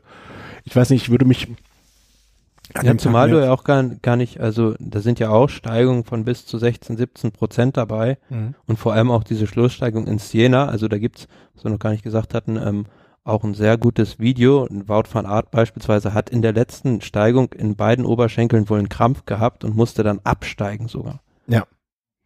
Äh, wobei, also ich kenne diese Anstiege, also in Siena war ich schon zwei oder dreimal. Ähm, deswegen, also die, das äh, wäre mir jetzt nicht fremd. Aber das, äh, aber ich, ich muss sowas nicht auf dem alten Rad machen. Ne? Vielleicht irgendwie mal, äh, vielleicht gibt es irgendwie wo mal so eine Gelegenheit. Wer weiß es schon. Das Leben ist ja noch hoffentlich ein paar Jahre alt für uns. Ähm, machen wir den nächsten Schritt, wo wir jetzt schon dabei sind, ähm, abzuschweifen äh, von den Strade Bianchi, von den weißen Straßen. Ähm, gehen wir einfach mal rüber und schauen dann nach Paris. Paris-Nizza, auch äh, einem Mehretappenrennen, ja, so was so Anfang des Jahres jetzt gerade stattfindet. Warte mal, wo haben wir denn die Statistik? Hier sind wir doch. Und ähm, ja, genau, vom schlechten Wetter zum Rennen zur Sonne. Genau, Rennen zur Sonne wurde es auch genannt, Paris-Nizza. Hm, mir fehlt jetzt gerade das Datum, wann es zu Ende gegangen ist. Das ist ja schon ein paar Tage. Letzten Sonntag. Letzten, ja genau, ich überlege gerade, wir haben ja schon Donnerstag, mein Gott, wie die Zeit rennt. Das war der elfte. genau. Ähm, ja, mehr, mehr, mehr Etappenrennen, acht Etappen. Ähm, wird, wie soll man sagen, also sehr traditionsreiches, 76 Jahre gibt es schon, also äh, was gibt's noch mehr zu sagen? Es geht von Paris nach Nizza, einmal durch Frankreich, mal hier einen Berg, mal dort ein Hügelchen, mal hier ein Zeitfahren und am Ende gewinnt ein Spanier. Ja, wurde auch schon von Deutschen gewonnen. Also zuletzt, glaube ich, von Toni Martin und Andreas Klöden. Hat, hat Klödi mal Paris, nee, stimmt. Im Jahr 2000 hat er es auf jeden Fall gewonnen. Mal, mal gucken. Stimmt, stimmt, stimmt. Habe ich an dem. Um Klödi ist es auch ruhig geworden, ne? Wo wir gerade dabei schon mal sind. Ja, gut, also es ist halt jemand, der, der nicht so die Öffentlichkeit sucht und hat sich dann nach seinem Karriereende dann auch eher still zurückgezogen. Mhm. Also ich habe zuletzt noch, äh, also er hat im Gegensatz zu vielen anderen Fahrern, die man ja dann so nach drei, vier, fünf, sechs Jahren dann schon in die Breite gehen sieht. Ich habe jetzt zuletzt Bilder noch gesehen oder oder ha, habe Fotos von einer Veranstaltung, wo er war, gesehen aus dem vergangenen Jahr. Da sah er noch so aus, als wenn er übermorgen irgendwie wieder ins Peloton ansteigen könnte. Also wirklich gut, gut durchtrainiert noch. Muss man so sagen. Ähm, ja, gab es irgendetwas, also gab mehrere, äh, war, hatte sich Geschke auch das Schlüsselbein dort gebrochen? War das nicht? Nee, das war bei Tirreno Adriatico. Okay, dann äh, habe ich das verwechselt. Als andere Rennen, was zur Zeit, äh, zu der gleichen Zeit stattgefunden hat ungefähr. Ja, erzähl mal, was haben wir bei Paris-Nizza verpasst? Also äh, an einem Tag.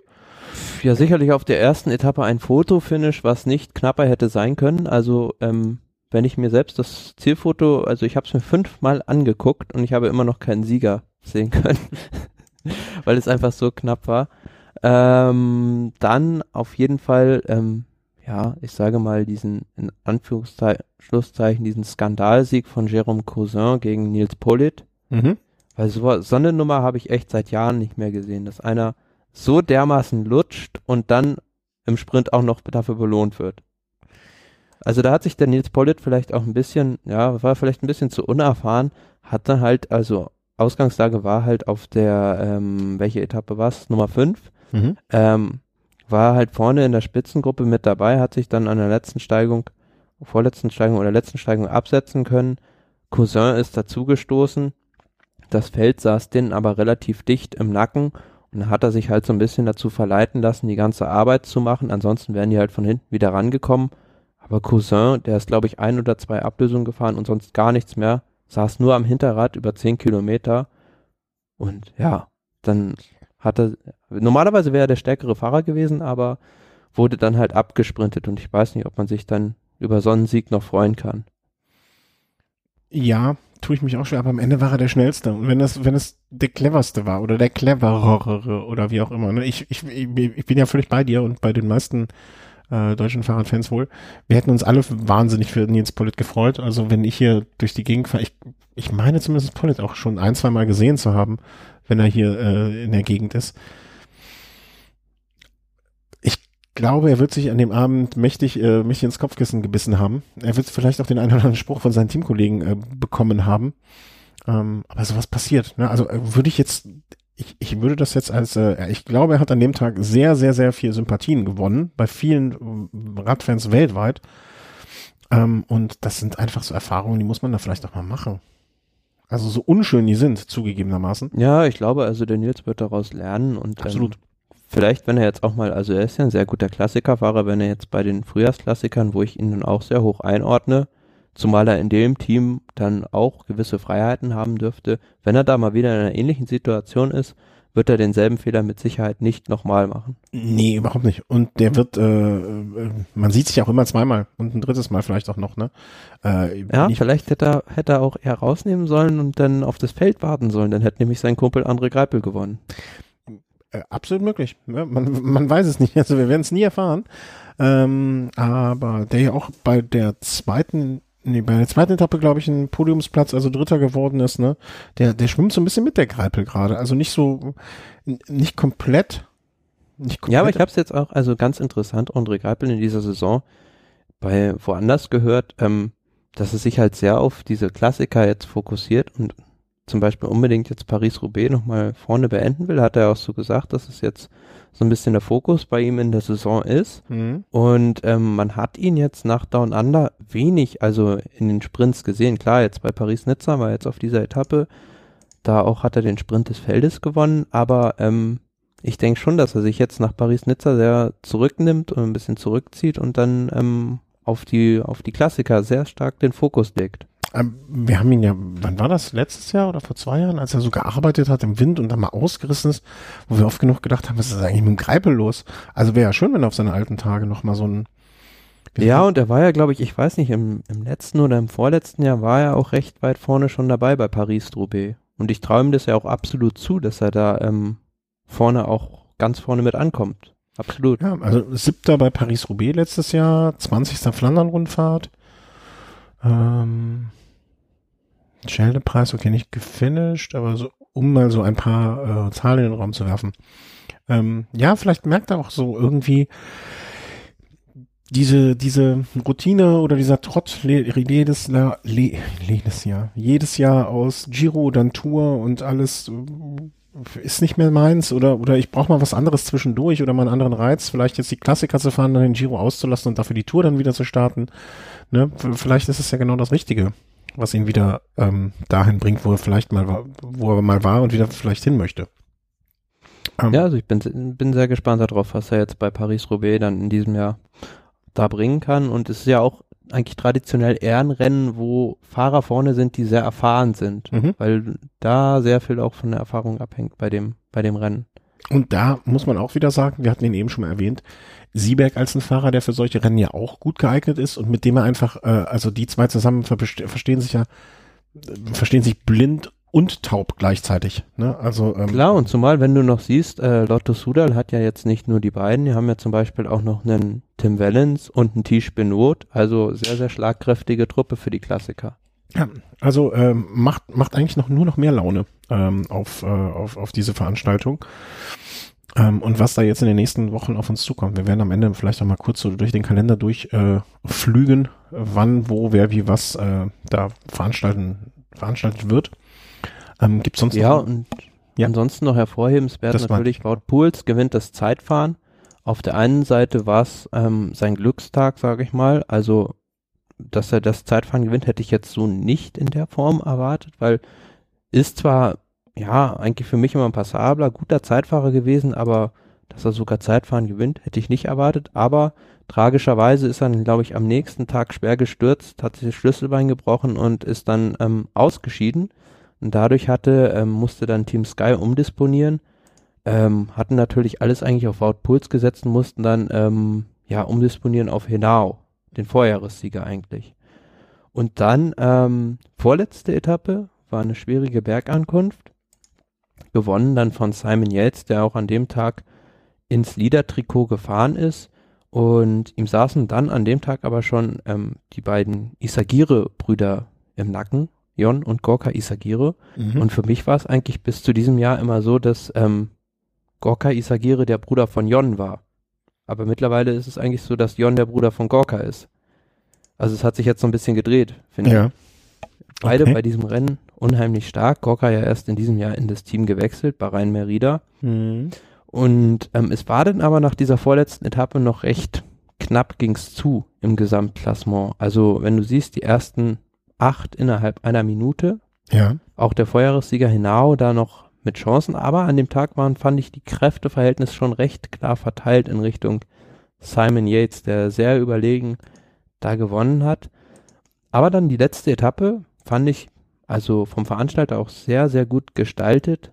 Kurz, schwierig, es ging nur rauf und runter.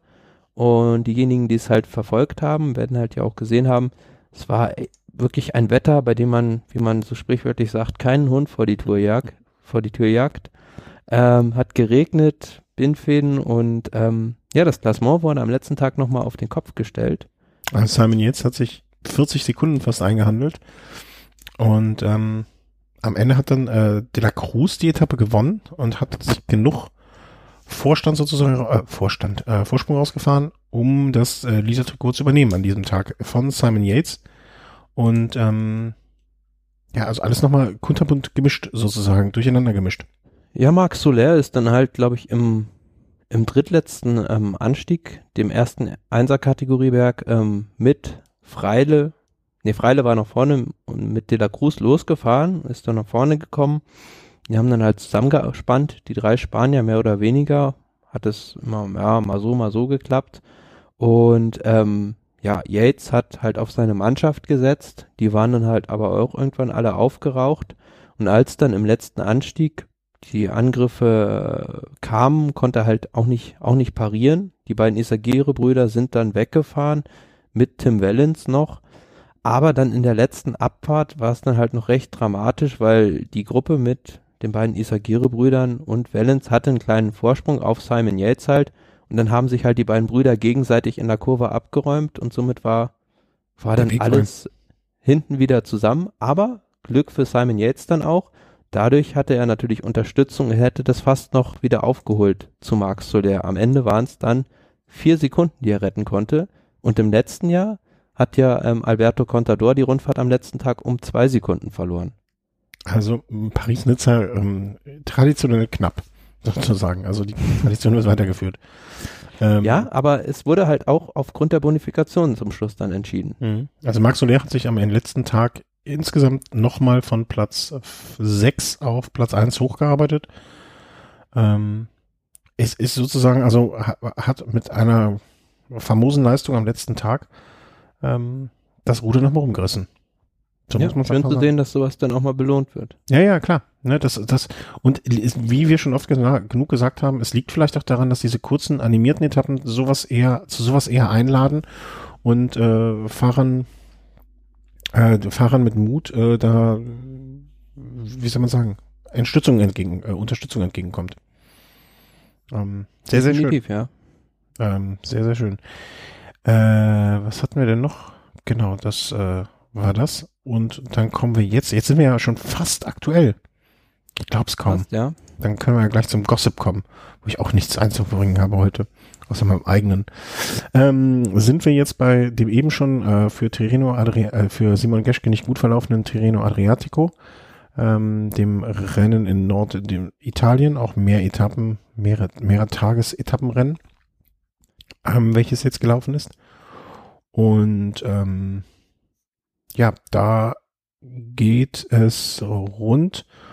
Und wie schaut's denn da aus? Also gelaufen ist es schon? Ähm, ja, ist zu Ende. Also ähm, darf ich kurz eine Unterbrechung? Sagen, eine Unterbrechung. Kann es sein, dass dein Stromkabel raus ist oder höre ich hier so eine Rückkopplung? Hm. Jetzt ist weg. Vielleicht lag es auch an mir. Jetzt ist wieder da. Ähm, ja, gut. Naja, machen wir einfach mal weiter. Ähm, also, äh, fängt an mit einem Teamtime-Trial, am Ende ein Einzelzeitfahren, insgesamt auch wieder sehr durchmischt, also was für Sprinter dabei, da am zweiten, äh, zweiten Tag, wo dann direkt Marcel Kittel zugeschlagen hat. Ähm, welches Parfum, wo Primoz Roglic, das war doch der Skispringer, ne? Genau, ja. Dass ich mir sowas, das ist, glaube ich, das Einzige, was ich mir aus dem letzten Jahr komplett merken konnte. Der Skispringer. ja, aber zweite Etappe, ähm, erster Sieg für Marcel Kittel im Katjuscha-Trikot. Sehr, sehr wichtig für die ganze Mannschaft. Und da hat es dann wirklich auch mit dem, vom Zug her mal funktioniert.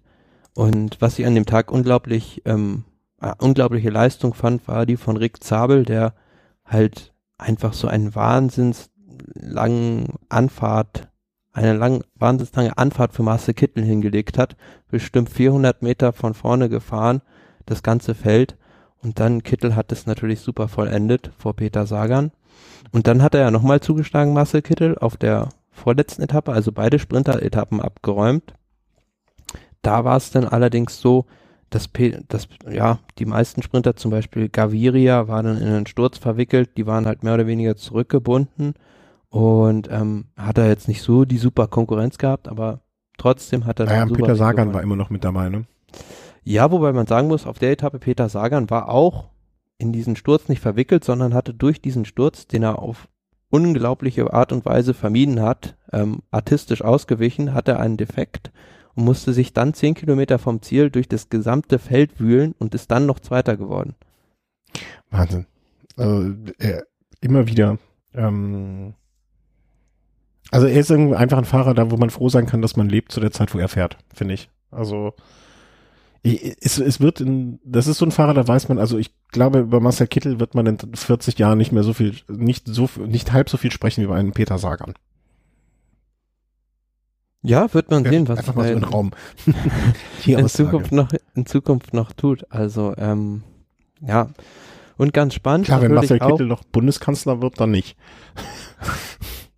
Aber äh, irgendwie, also ich bin, ich, ich bin sehr, sehr froh, dass man sowas wie Peter Sagan gerade im Radsport hat und äh, erleben kann.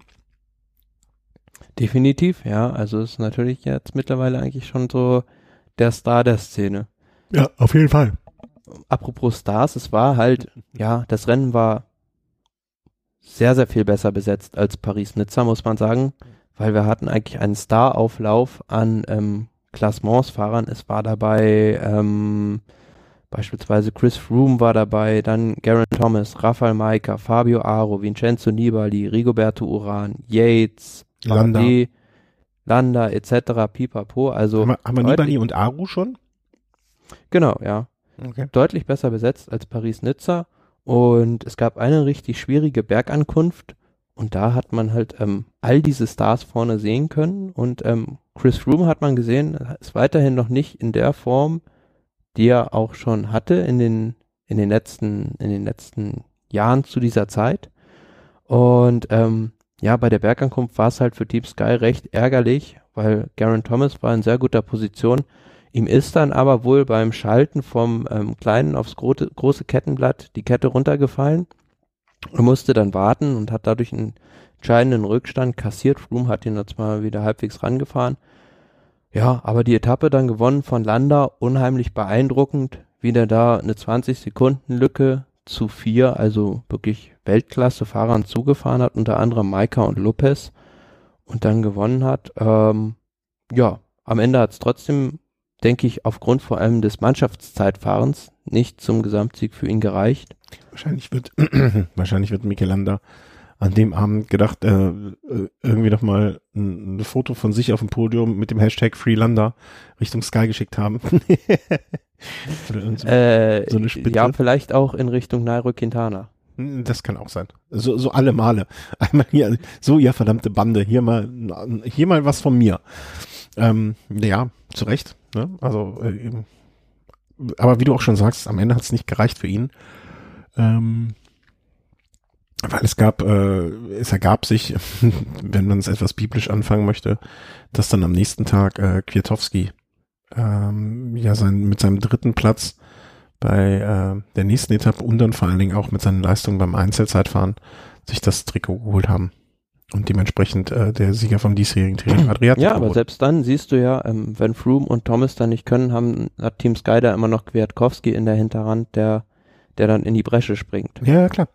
Und ähm, ich meine, dass das alles nicht, das ganze hin und her und, und Hack und, und so weiter nicht, wie soll man sagen? Also ich, ich kann mir gut vorstellen, ein Armstrong hätte in der ganzen Zeit, äh, in der, in der, in dieser ganzen Phase oder während des Ganzen äh, aus dem Ganzen noch Kraft geschöpft oder Wut oder Energie, um, um so nach dem Motto, jetzt erst recht und dagegen. Und äh, ich kann mir auch vorstellen, ne, das ist halt so ein so ein Charakter, so ein Armstrong.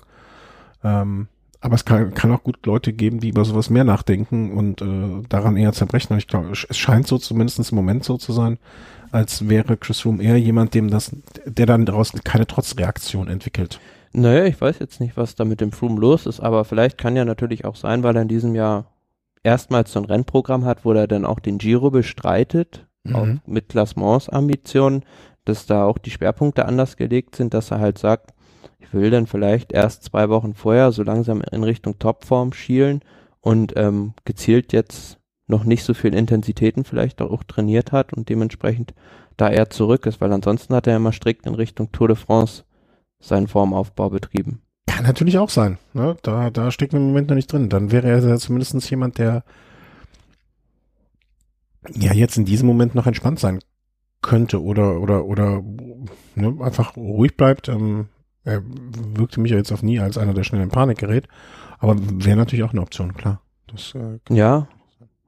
Und wie du noch angesprochen hast vorhin, ja, sehr bitter bei dieser Rundfahrt. Simon Geschke hat sich auf einer Etappe durch einen Sturz das Schlüsselbein gebrochen. Ja, der wird jetzt erstmal eine Zeit lang äh, in die Röhre gucken.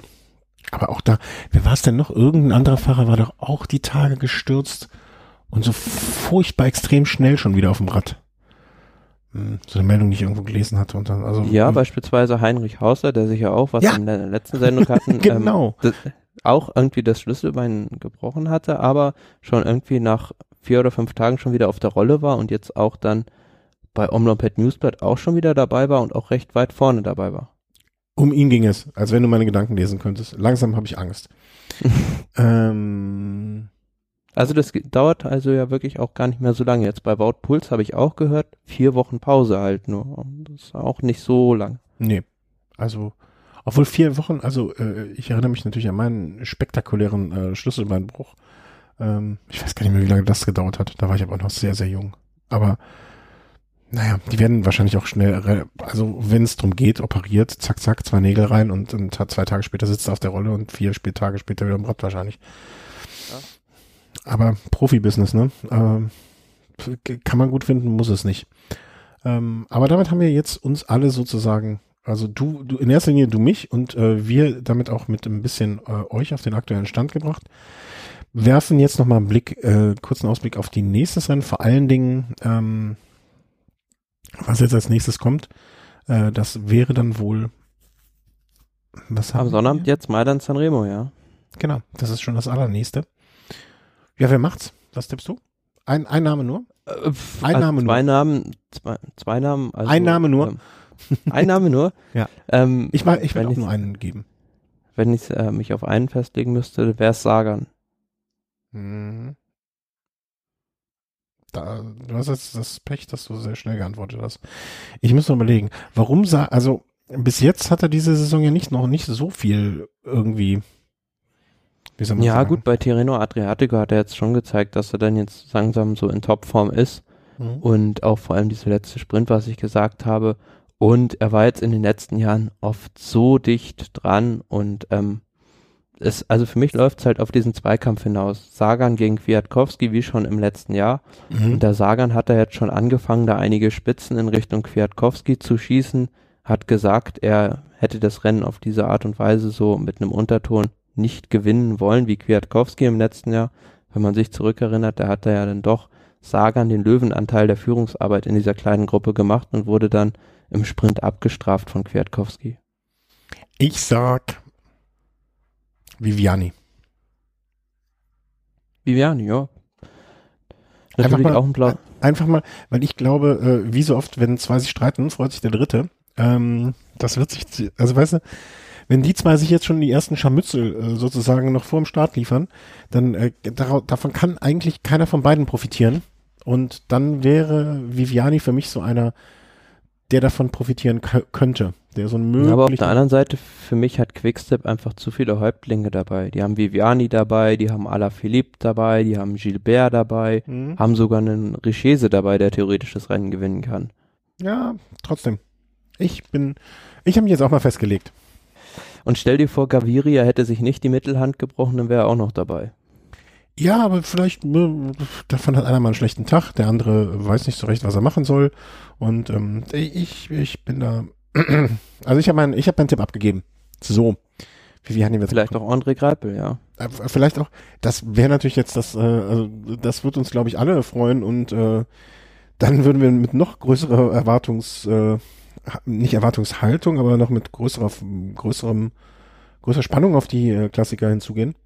Äh, wäre natürlich toll, aber tut mir leid, es wird halt Viviani, ne? Habe ich ja gesagt. ähm, äh, ich bin gespannt. Jetzt am kommenden, äh, wann war Samstag, ne? Genau.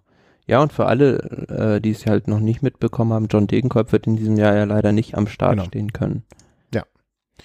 Ähm, warte mal, was was- ähm, wann wird Dege eigentlich wieder ins Renngeschehen eingreifen? Äh, also hat gesagt, er will jetzt am Wochenende dann wieder mit dem Training anfangen. Das ist anfangen, das ist der Plan. Und dann, ähm, ja, am Wochenende danach sind, sind denn ja die, glaube ich, ist dann auch wieder irgendein flämischer Klassiker, wenn ich mich nicht täusche. Gent Wevelgem, glaube ich, oder? Hm, Das, warte, ich rufe mal den äh, Kalender auf. Klingt aber nicht unplausibel für mich. Ähm, am Runde 25. ist das ja. Was? Äh, 28., 15. Warte mal, Mailand San Remo 17. Klassiker, Am Rekordbank. 25. genau ist ähm, Gent Wevelgem. Hey, ja, Und ich denke, da wird er dann auch oder beim E3-Preis dann halt wieder dabei sein wollen. Und ich denke mal jetzt so, na gut, jetzt hat er dann vielleicht sieben Tage und so mit seiner Erkältung da rausnehmen müssen. Ist vielleicht noch nichts verloren in Richtung Paris-Roubaix, Flandern-Rundfahrt. Nein, Das ist ja dann doch ein glaube ich auch nicht. Im Gegenteil, vielleicht ist so, ich kann mir mal vorstellen, dass so eine Pause auch zwischendurch mal, äh, ne, auch wenn sie ungewollt ist, je nachdem, wo ein Fahrer steht. Ich meine, so viel haben wir noch nicht gesehen von ihm dieses Jahr, aber ähm, ich, ich glaube, jetzt, ne, ne, er wird seine Form nicht so komplett ruiniert haben jetzt. Kann ich mir nicht, kann ich mir nur schwer vorstellen. Ähm, ja, und was kommt dann? Also was haben wir dann noch so? Haben wir jetzt äh, hier auch schon fröhlich aufgelistet? Katalonien-Rundfahrt geht dann jetzt auch noch los in der nächsten Woche. Äh, genau. Ab dem 19. Genau, und dann kommen halt die ganzen belgischen Klassiker. Also wir haben jetzt zum Beispiel in dieser Woche auch noch vielleicht ganz interessant für unsere Zuhörer. Morgen ist es dann, glaube ich, auch noch, ähm, es müsste dann am 16. sein, die Handsame Klassik. Das ist auch noch so ein Halbklassiker in Belgien. Mhm. Äh, Genau, und dann ähm, die drei Tage von der Panne gehen dann auch irgendwann los. Also all diese belgischen Rennen stehen dann in der Seit haben wir in Coppi a Bertoli äh, am 22. bis 25.3. in Italien. Was ja auch noch so ein relativ bekanntes Rennen ist. Aber Volta Limbo. Ja, da kommen jetzt schon einige paar schöne Rennen. Also da können wir uns äh, drauf freuen. Müssen wir gucken, was wir, wir müssen endlich wieder einen schnelleren Rhythmus hier hinkriegen, dass meine Arbeit auch wieder geregelt wird, normal und ein normales, gesundes Familienleben hier einkehrt. Dann können wir auch wieder öfter aufnehmen. Das werde ich mal ja. so viele und lange Rennen machen. Und der Chris machen. muss endlich einziehen. Bitte? Der Chris, wenn er eingezogen ist, ist dann ja auch wieder. Genau, dabei. der muss mal, der muss mal, der muss mal ein Loch in seine, seine Höhle machen, dass der auch Licht und Strom hat. Ähm, äh, ja, das war jetzt so der Überblick ähm, über die Rennen. Und äh, machen wir mal weiter, was wir noch so an, wie soll man sagen, äh, ich würde es Randnotizen einfach nennen, äh, was wir da noch zu melden haben oder zu vermelden haben.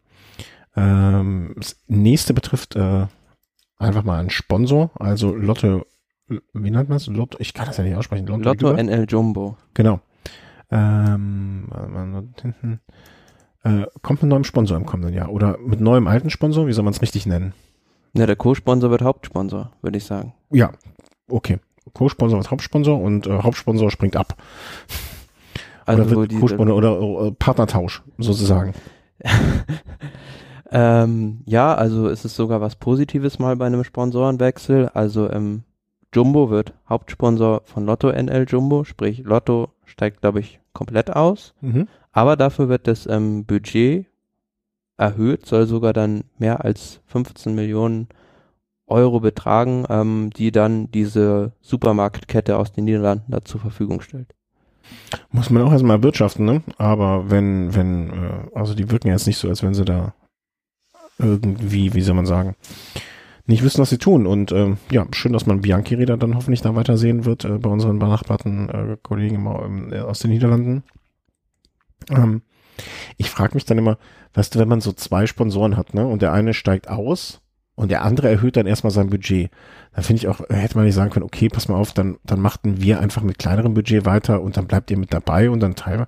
Also ich finde es so ein bisschen, weiß nicht, weißt du, wenn die bis jetzt 10 Millionen gezahlt hätten immer und äh, ich als mhm. Hauptsponsor, oder nee, sagen wir 5 und ich als Hauptsponsor bezahle 10 und ich sage dann nicht hier auf und dann übernehmen die auf einmal komplett alles, dann denke ich mir, mein Gott, hätte auch mal vorher was sagen können, ein bisschen mehr bezahlen können, dann wären wir jetzt beide noch Sponsor.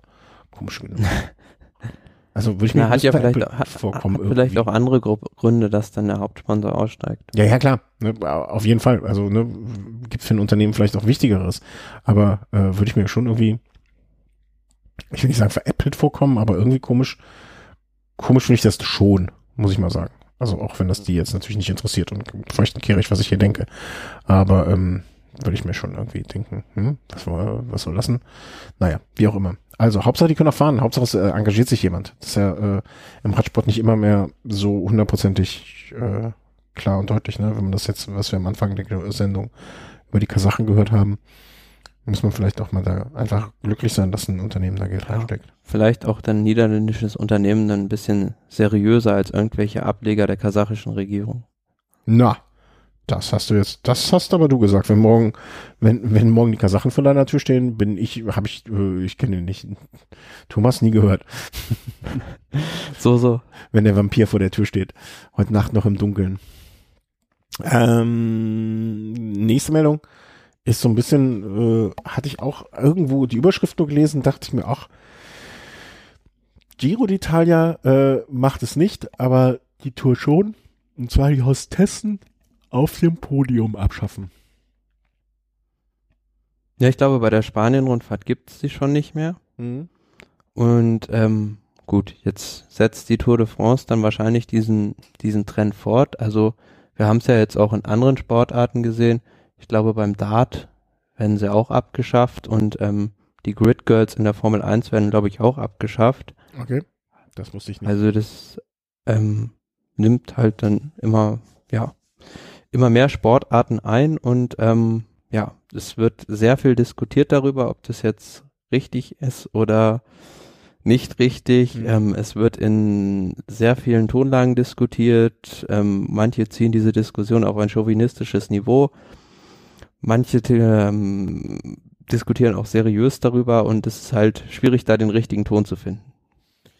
Ja, Ich glaube es auch und ich weiß auch noch nicht so recht. Also einerseits finde ich es jetzt, also sexistisch zu nennen, finde ich, in, in, in, in mancher Hinsicht ist es sexistisch. Andererseits, wenn irgendwo eine Weinkönigin auf dem Dorf gewählt wird, beschwert sich jetzt auch keiner, dass das dass nicht ein Weinkönig gewählt wird. Ne? Oder dass, dass äh, in Nürnberg auf dem Christkindlmarkt ein Mädchen da das Christkind spielt. Oder es ist eine sehr, sehr, sehr alte Tradition, ähm, dass da jetzt eine. Naja, der Sportler, also der Sportler, also nehmen wir jetzt den Tour de France-Sieger an sich, ist ja auch nur als Objekt betrachtet. Ja. Genau, das ist einfach eine Inszenierung in dem Moment, ne? Und äh, genau. bedanken wir uns mal bei, wie hieß er nochmal, äh, Herrn Backelands, ne? Der, der mit Sicherheit nicht ganz unschuldig an so einem Trend ist. Ne, als er, als er, wann war es, vor zwei Jahren oder so, da seine Sprüche losgelassen hat. Ja, und äh, denken wir auch mal zurück an einen Herrn Sagan. Genau. Der vielleicht auch nicht ganz so unschuldig Ja, also, also mir fehlt jetzt nichts. Ne? Sagen wir es mal so. Wenn jetzt, äh, ähm, ähm wenn jetzt ich, ich grundsätzlich die Geschichte, dass jetzt äh, irgendwie das, das, das Trikot überreicht wird, also jetzt diese Pose dann, ne, am Ende meistens das Gesicht in der Mitte, links und rechts küsst ihn die, die, die, die Podiumstante, den strahlenden Helden, finde ich auch ein bisschen antiquiert, um es mal so auszudrücken. Ne, auch wenn das nicht, sex also vielleicht ist sexistisch das falsche, für mich zumindestens, ne, also jeder kann das ja auch anders sehen, der falsche Ausdruck, sondern antiquiert, würde ich es nennen. Und wenn da am Ende irgendwie der, der Herr Sagan vorne äh, gewonnen hat, auf dem Podium steht und dann das Trikot überreicht bekommt von dem Bürgermeister oder der Bürgermeisterin noch besser der Stadt, ne, dann, dann finde ich das, äh, finde ich das eigentlich passender. Muss ich jetzt so lange, also je länger ich drüber nachdenke, ähm, ja, doch, ich find's gut. Also ich, ich find's. Äh also ja, also meiner Meinung nach halten sich die Argumente, also für mich persönlich halten sich die Argumente da die Waage. Also spricht genauso viel dagegen, wie mhm. dafür spricht. Auf der einen Seite das, was du gerade gesagt hast, dass sowas halt, ja, vielleicht nicht mehr so ganz zeitgemäß ist. Mhm. Auf der anderen Seite natürlich immer, dass sowas auch so dem Radsport schöne Geschichten beschert hat, natürlich. Immer bunte Geschichten und ähm, das gehörte halt irgendwie, irgendwie auch immer mit zur Karawane dazu. Ja, das stimmt. Also, ähm, aber zur Karawane eigentlich nicht, finde ich. Also für mich ist, ist, ist das Podiumgirl äh, oder Podiumsmädchen oder wie man es auch immer dann jetzt äh, ne, benennen mag, gehört, das ist irgendwie für mich so in meiner Denke nicht Bestandteil des, der Karawane, sondern eher so das Podium, ne? Also das ist so, so, so eine, am besten noch eine schöne. Ja klar, aber sind, sind, sind natürlich Teil des Trosses. Aber sind das, äh, ich dachte, da, da mag ich mich ja jetzt auch täuschen, sind das nicht immer so aus dem Dorf oder aus dem Ziel? Ja, doch, doch, doch, klar. Okay. Ja. Ne? Und deswegen hat das für mich jetzt mit dem, mit dem Tross, ja, schon, das stimmt wieder auch, aber nicht der Karawane sondern so, ne, also die, wenn, wenn man es jetzt wirklich sehr sexistisch und sehr ähm, antiquiert und ne, alt hergebracht bezeichnen würde, die, die, die Schönheit des Dorfes äh, kürt den Sieger, der in ihrer Stadt den äh, Preis errungen hat oder das, das Rennen gewonnen hat, kürt ihn mit einem Kuss und, äh, äh, und an einem Kranz und äh, so ist das dann. Klar, das hat eine gewisse Tradition. Ne? Das, das stimmt. Ja, auch. und mit Sicherheit ist es auch eine kulturelle Diskussion. Also in Deutschland sehen wir das sicherlich anders als beispielsweise jetzt bei den Italienern, die doch da noch recht traditionsbewusst mhm. sind oder ja, vielleicht das anders sehen oder die Franzosen sehen es halt auch nochmal anders. Ja. Hm. Ja. Also sagen wir mal so, ich ähm, äh, für mich ist es was was nicht mehr zeitgemäß ist, ne?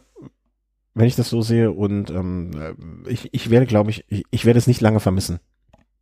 Oder ich werde es, äh, werde nicht lange hinterher trauern. So rum, ja, richtig. Also gibt's ja auch nicht, gibt gibt's das denn an, oder seit wann, es gibt's auch schon ewig nicht mehr bei irgendwelchen Frühjahrsklassikern zum Beispiel. Ne? Da hat's auch keiner vermisst.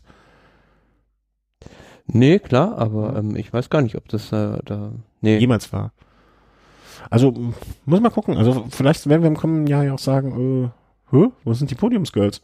Oder vielleicht äh, Vielleicht gibt es auch irgendwo ein kleines französisches Städtchen, wo ein Mädchen schon ihr Leben lang davon träumt, das zu machen und jetzt daraus äh, sich ergibt, dass ich es nicht machen kann. Kann auch sein, ja. Also, wer weiß. What? Meine Tochter wird nie Podiumsgirl. Hm. Ja. Aber natürlich äh, spannende Frage vielleicht dann auch, ja. ob es sowas dann bei der Deutschlandtour geben wird. Oh.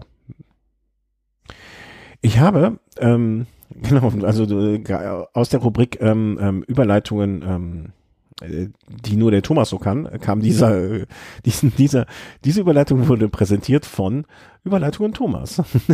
Nein, sehr schön. Ähm, äh, möchte ich was anderes in dem Zusammenhang noch erwähnen? Ähm, hast du, das hast du wahrscheinlich nicht so mitbekommen. Also die Karte, äh, die Karte wurden veröffentlicht. Ähm, äh, das, darauf wollten wir gerade hinaus. Ähm, sozusagen. Äh, und ja, Startzielorte wurden angegeben. Hast du es auch mitbekommen mit dem Jedermann-Rennen? Mit der Tour? Ja. Äh, ja, was denn davon? Da wird es ja in Stuttgart auch ein Rennen geben dann. Mhm. Jedermann-Rennen und mit, mit unf ich will nicht sagen unfassbar hohen Preisen, aber schon, also wie soll, wie, wie soll man sagen, also schon, die Preise sind so hoch, dass ich gedacht habe, puh, also ich hatte so kurzfristig überlegt, ne, möchtest du da vielleicht hinfahren, ähm, äh, Jedermann-Rennen teilnehmen, hm, weiß nicht, wenn dann kurzfristig und das, das, das Startgeld war jetzt, glaube ich, für eine kurzfristige äh, Teilnahme ähm, ähm, an die, wie soll man sagen, äh, über 100 Euro. Mhm. Und das fand ich dann schon ein bisschen sehr anspruchsvoll. Und dann ähm, hat sich daraus eine via Twitter Diskussion ist stimmt nicht, also so ein Dialog mit noch einem Hörer äh, entwickelt. Und ähm, dann habe ich daraufhin die Deutschlandtour einfach mal angetwittert ne, und habe dann gefragt hier, äh, ne, was was was meint ihr denn dazu oder möchtet ihr euch dazu äußern oder wie soll man das sagen? Ne? Also ne, sag mal hier und habe noch den Link reingepackt ähm, so sinngemäß hier, da, da, um das dann das Thema gibt, habe ich nichts von gehört. Mhm. Also keinerlei Antwort. Also ich halte uns jetzt nicht für so wichtig, dass man uns antworten muss, ne? aber ich dachte mir schon so ein bisschen was, also so mal, ne? wäre ja schon nett gewesen. Naja, aber ich frage Sie das jetzt einfach genauso nochmal via Twitter, äh, wie heißen die? Deine Tour, glaube ich, ne? Deine Tour heißt Deutschland Twitter? deine Tour. Deutschland deine Tour oder deine Tour nur? Ich glaube Deutschland deine Tour, ne? Wenn ich nach der Sendung. Deine Tour, add deine Tour. Genau, das war. Deutschland deine Tour, aber add deine Tour. Genau, dann liegen wir richtig. So, fragen Sie mir jetzt mal. Äh, hier, meine Homepage. Ist natürlich jetzt super interessant für unsere Hörer. Ähm, add deine Tour. Wie. In einem Wort, ne? Immer, immer in einem Wort. Immer schön alles in einem Wort. Add deine Tour.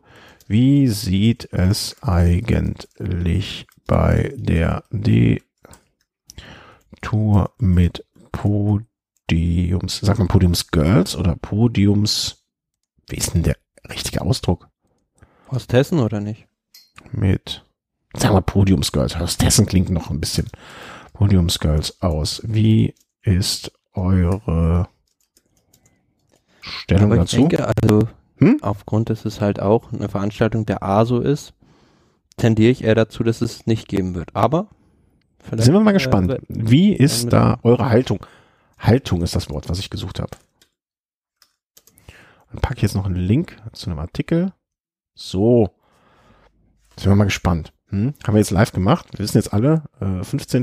März haben wir losgeschickt. Kriegen wir eine Antwort oder nicht? Die, ne die Antwort wird es geben in der nächsten Folge Velo Race. Wenn bis dahin also, ne, also bis dahin spätestens.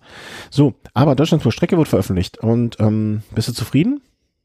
Eher überrascht. Also ich hätte jetzt eher mit einer Rundfahrt ähm, für Sprinter gerechnet, mhm. ähm, weil es auch eher den deutschen Fahrerprofilen entgegenkommt. Aber wenn ich so gucke, reine Sprinter-Etappe eigentlich nur die erste in Richtung Bonn mhm. und der Rest eigentlich eher für Klassikerfahrer gemacht. Mhm habe jetzt, muss ich gestehen, äh, also Richtung Bonn, ich habe mir die Strecke noch Etappenorte, genau, äh, Koblenz, Trier, Bonn, Merzig. Koblenz wird natürlich dann, aber hier, ich habe hier auf dem Link, also sehe ich auch nicht so eine, also okay, äh, Koblenz, Bonn, mhm. Mm, Bonn, Trier, Trier, Merzig, Lorsch, Stuttgart. Ich glaube, in Stuttgart und Region versuchen sie zumindest so ein bisschen was an Bergiges hinzubasteln. Ah, hier unten. Das was, aber ansonsten, wie du schon sagst, ne, also dann wird's hier, ähm, zweite Etappe, ach, so ist eine Überführung. Eins, zwei, drei, vier. Ja, also was willst du aus vier Etappen sonst? Also du hättest jetzt erwartet irgendwie drei Berg, äh, drei Flachetappen und dann eine, äh, eine. Ein Zeitfahren. Hm, drei, drei Bergetappen und drei, drei Flachetappen und ein Zeitfahren. Nee, das hätte ich jetzt aber, glaube ich, auch nicht erwartet. Hm? Ja, aber äh, weiß ich nicht, also welchen deutschen Fahrertypen man da jetzt im Auge hat, der da um den Gesamtsieg mitkämpft. Schwierig. Vielleicht ein John Degenkolb, aber ob das denn, ob der Also- denn da vorne mitfährt? Ja, kann ich mir auch gut vorstellen, dass er. Ich glaube, mh, es wird wird erstmal so eine Findung. Also ich glaube jetzt bei der ersten ähm, ähm, Austragung ähm, wird das alles so eine Geschichte sein, dass man ja, erstmal das Ding. Ich glaube bei der bei der Premiere sozusagen, ne, da hat man jetzt erstmal damit zu tun, dass man das Ding über die Bühne kriegt, dass das Ding auch hinterher ohne große finanziellen Verlust über die Bühne kriegt. Nicht jetzt, ähm, ne, also das mit Düsseldorf ist ja noch zu klären, wie viel das am Ende äh, gekostet hat, die Tour. Ja. Und also deine und meine Meinung ist mit Sicherheit egal, wie viel es gekostet hat, das war die Sache wert. Ähm, aber ich glaube, vor dem Hintergrund dieser Geschichte wird man jetzt erstmal nur, äh, war, glaube ich, das Primäre irgendwie ähm, das finanziell auf ordentliche Beine zu stellen. Kann ich mir gut vorstellen. Ja, und zumal, zumal, also ich denke, man auch gezielt jetzt in diese Ecke gegangen ist, so jetzt zwar noch NRW und ähm, dann aber auch größtenteils ganz in den Westen, Trier oder auch Merzig ist glaube ich Saarland Mhm. und Stuttgart, das sind ja alles Städte oder Regionen, die schon oft was mit Radsport zu tun hatten. Also Absolut. gerade Saarland oder so ist ja früher auch die Tour de France ein paar Mal durchgefahren und da waren die, hat man halt gesehen, Leute sind enorm Radsport begeistert. Da Ja, ja. hofft man sich natürlich auch wieder viele, viele ähm, Zuschauer an der Strecke und Stuttgart war jetzt, glaube ich, auch 2007 die WM. Mhm. Von daher ist es auch schon eigentlich ein sicheres Pflaster. Und vor allen Dingen ne, Bonn, Telekom, Koblenz, äh, Canyon, da werden Ob die Telekom davon jetzt noch so begeistert ist. Hm? Ob die Telekom davon jetzt noch so begeistert ist, das äh, sei mal dahingestellt. Aber natürlich klar, Koblenz wird natürlich, Koblenz-Bonn wird eine Prestigeangelegenheit für Marcel Kittel, klar. Ja, also da, ähm, deswegen sollen die denn sonst Bonn nehmen. Partner, gucken wir mal, Partner steht. Aber, also ich erinnere mich noch an die, äh, an, an, an die Deutschland-Tour in Bonn. Ne? Vielleicht sind die auch einfach, äh, haben die das Know-how, haben die Strecke, ähm, kann ja durchaus sein, Wer ne? weiß, ja. Also, Also, vielleicht, vielleicht fragen wir das schon mal. Hm. Ach, ist ja die ASO. Kriegen wir wieder keine Akkreditierung. Können wir jetzt schon knicken. Ja, aber es ist doch von dir auch nicht so weit. Richtung Bonn? Hm? Ja. Ja, also äh, wäre jetzt durchaus, ich habe das Datum jetzt noch nicht im Kopf, ähm, aber das wird ja hier stehen.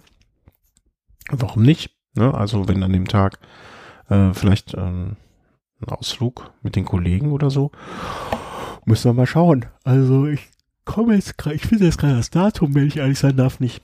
Ähm, 23. August. Ähm, ja, genau, im August. Mhm.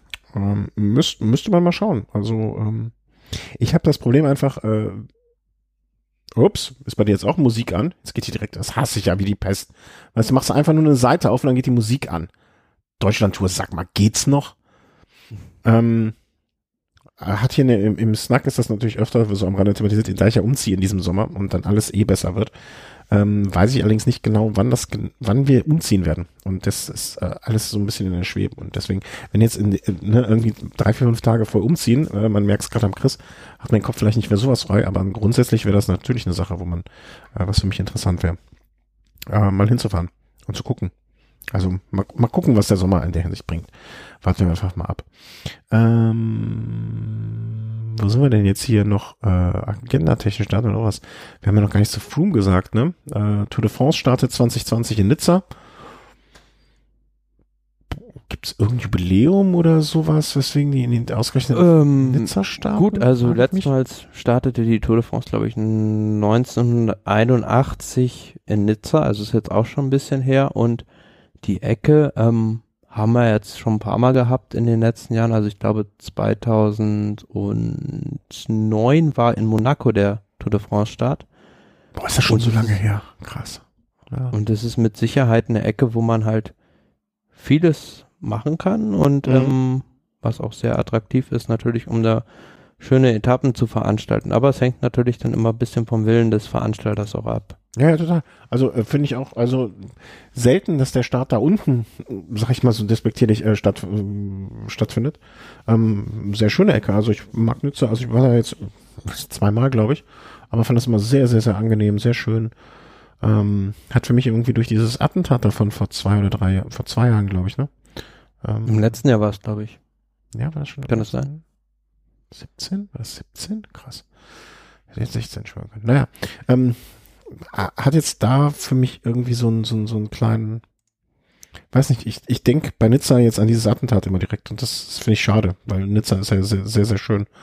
Mach ich immer sehr gerne und ähm, finde find das schön, dass die äh, da unten da auch mal wieder ausrichten dürfen, sozusagen. Und äh, wie du schon sagst, ne, also die, die ganze Gegend da bietet ja viel ähm, für den Radsport und sieht man ja jetzt auch, hat man jetzt bei Paris-Nizza gesehen, ja. was man da auch vor allem in Richtung Seealpen dann ähm, alles veranstalten kann. Ja. Und damit haben wir ja jetzt, also dieses Jahr Start in der Vendée, nächstes Jahr zu Ehren von Eddie Merckx in Brüssel und dann 2020 in Nizza. Haben wir die nächsten drei Jahre verplant.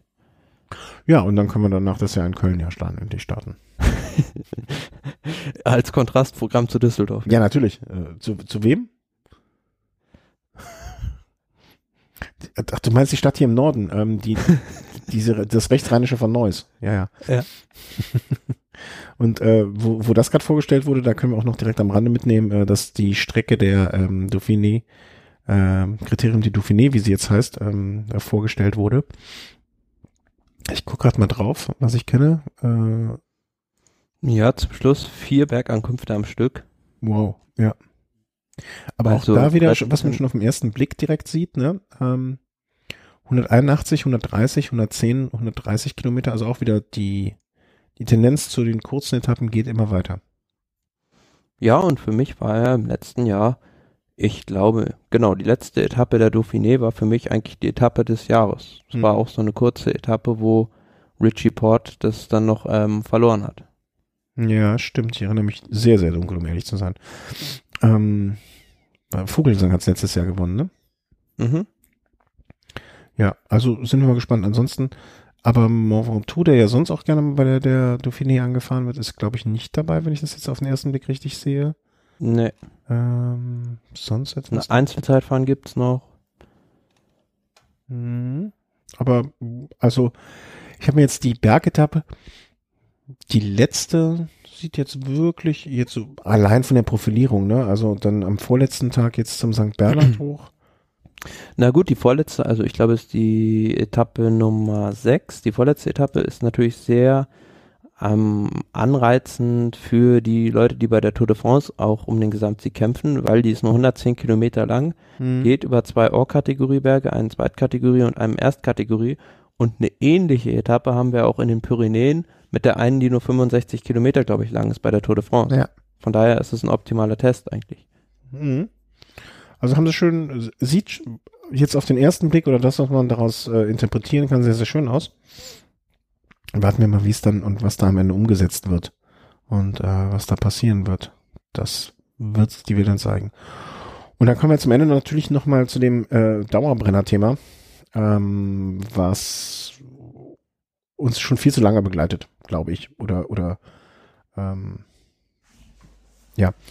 Sky, Wiggins, Froome, mittlerweile der, äh, das britische Ministerium für Sport. Ähm, Froome spricht über die Medien äh, mit dem UCI-Präsidenten, er solle sich bei ihm melden. Ähm, der Guardian berichtet, dass Sky gezielt ähm, beschissen hat. Ja. Na, im Grunde genommen ist ja das, was jetzt veröffentlicht wurde durch die britische Regierung, also sind das ja, ähm, ist es ja eigentlich kalter Kaffee, beziehungsweise ja. ist es keine wirkliche News daran, nur nochmal, dass es durch die britische Regierung halt jetzt ein offizielles Organ Nachdruck verliehen hat dem Ganzen und die halt denen wirklich unterstellen, dass die diese medizinischen Ausnahmegenehmigungen nicht für medizinische Zwecke nur gebraucht haben, sondern auch ähm, ja gezielt eingesetzt haben, um halt ähm, ja die Leistung der Athleten zu verbessern.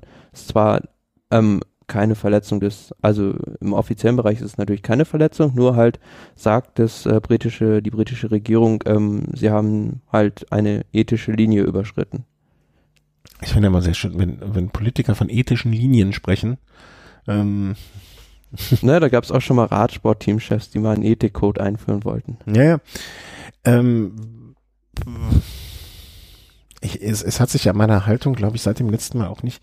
Ich, ich werde dieser ganzen Sache immer überdrüssiger und das ist eigentlich nicht gut, ne, weil ich eigentlich ja immer auf der auf der richtigen Seite gerne stehen möchte. Ähm, nur es wird mir auch immer egaler dann an dem Punkt gerade in in diesem besonderen Fall.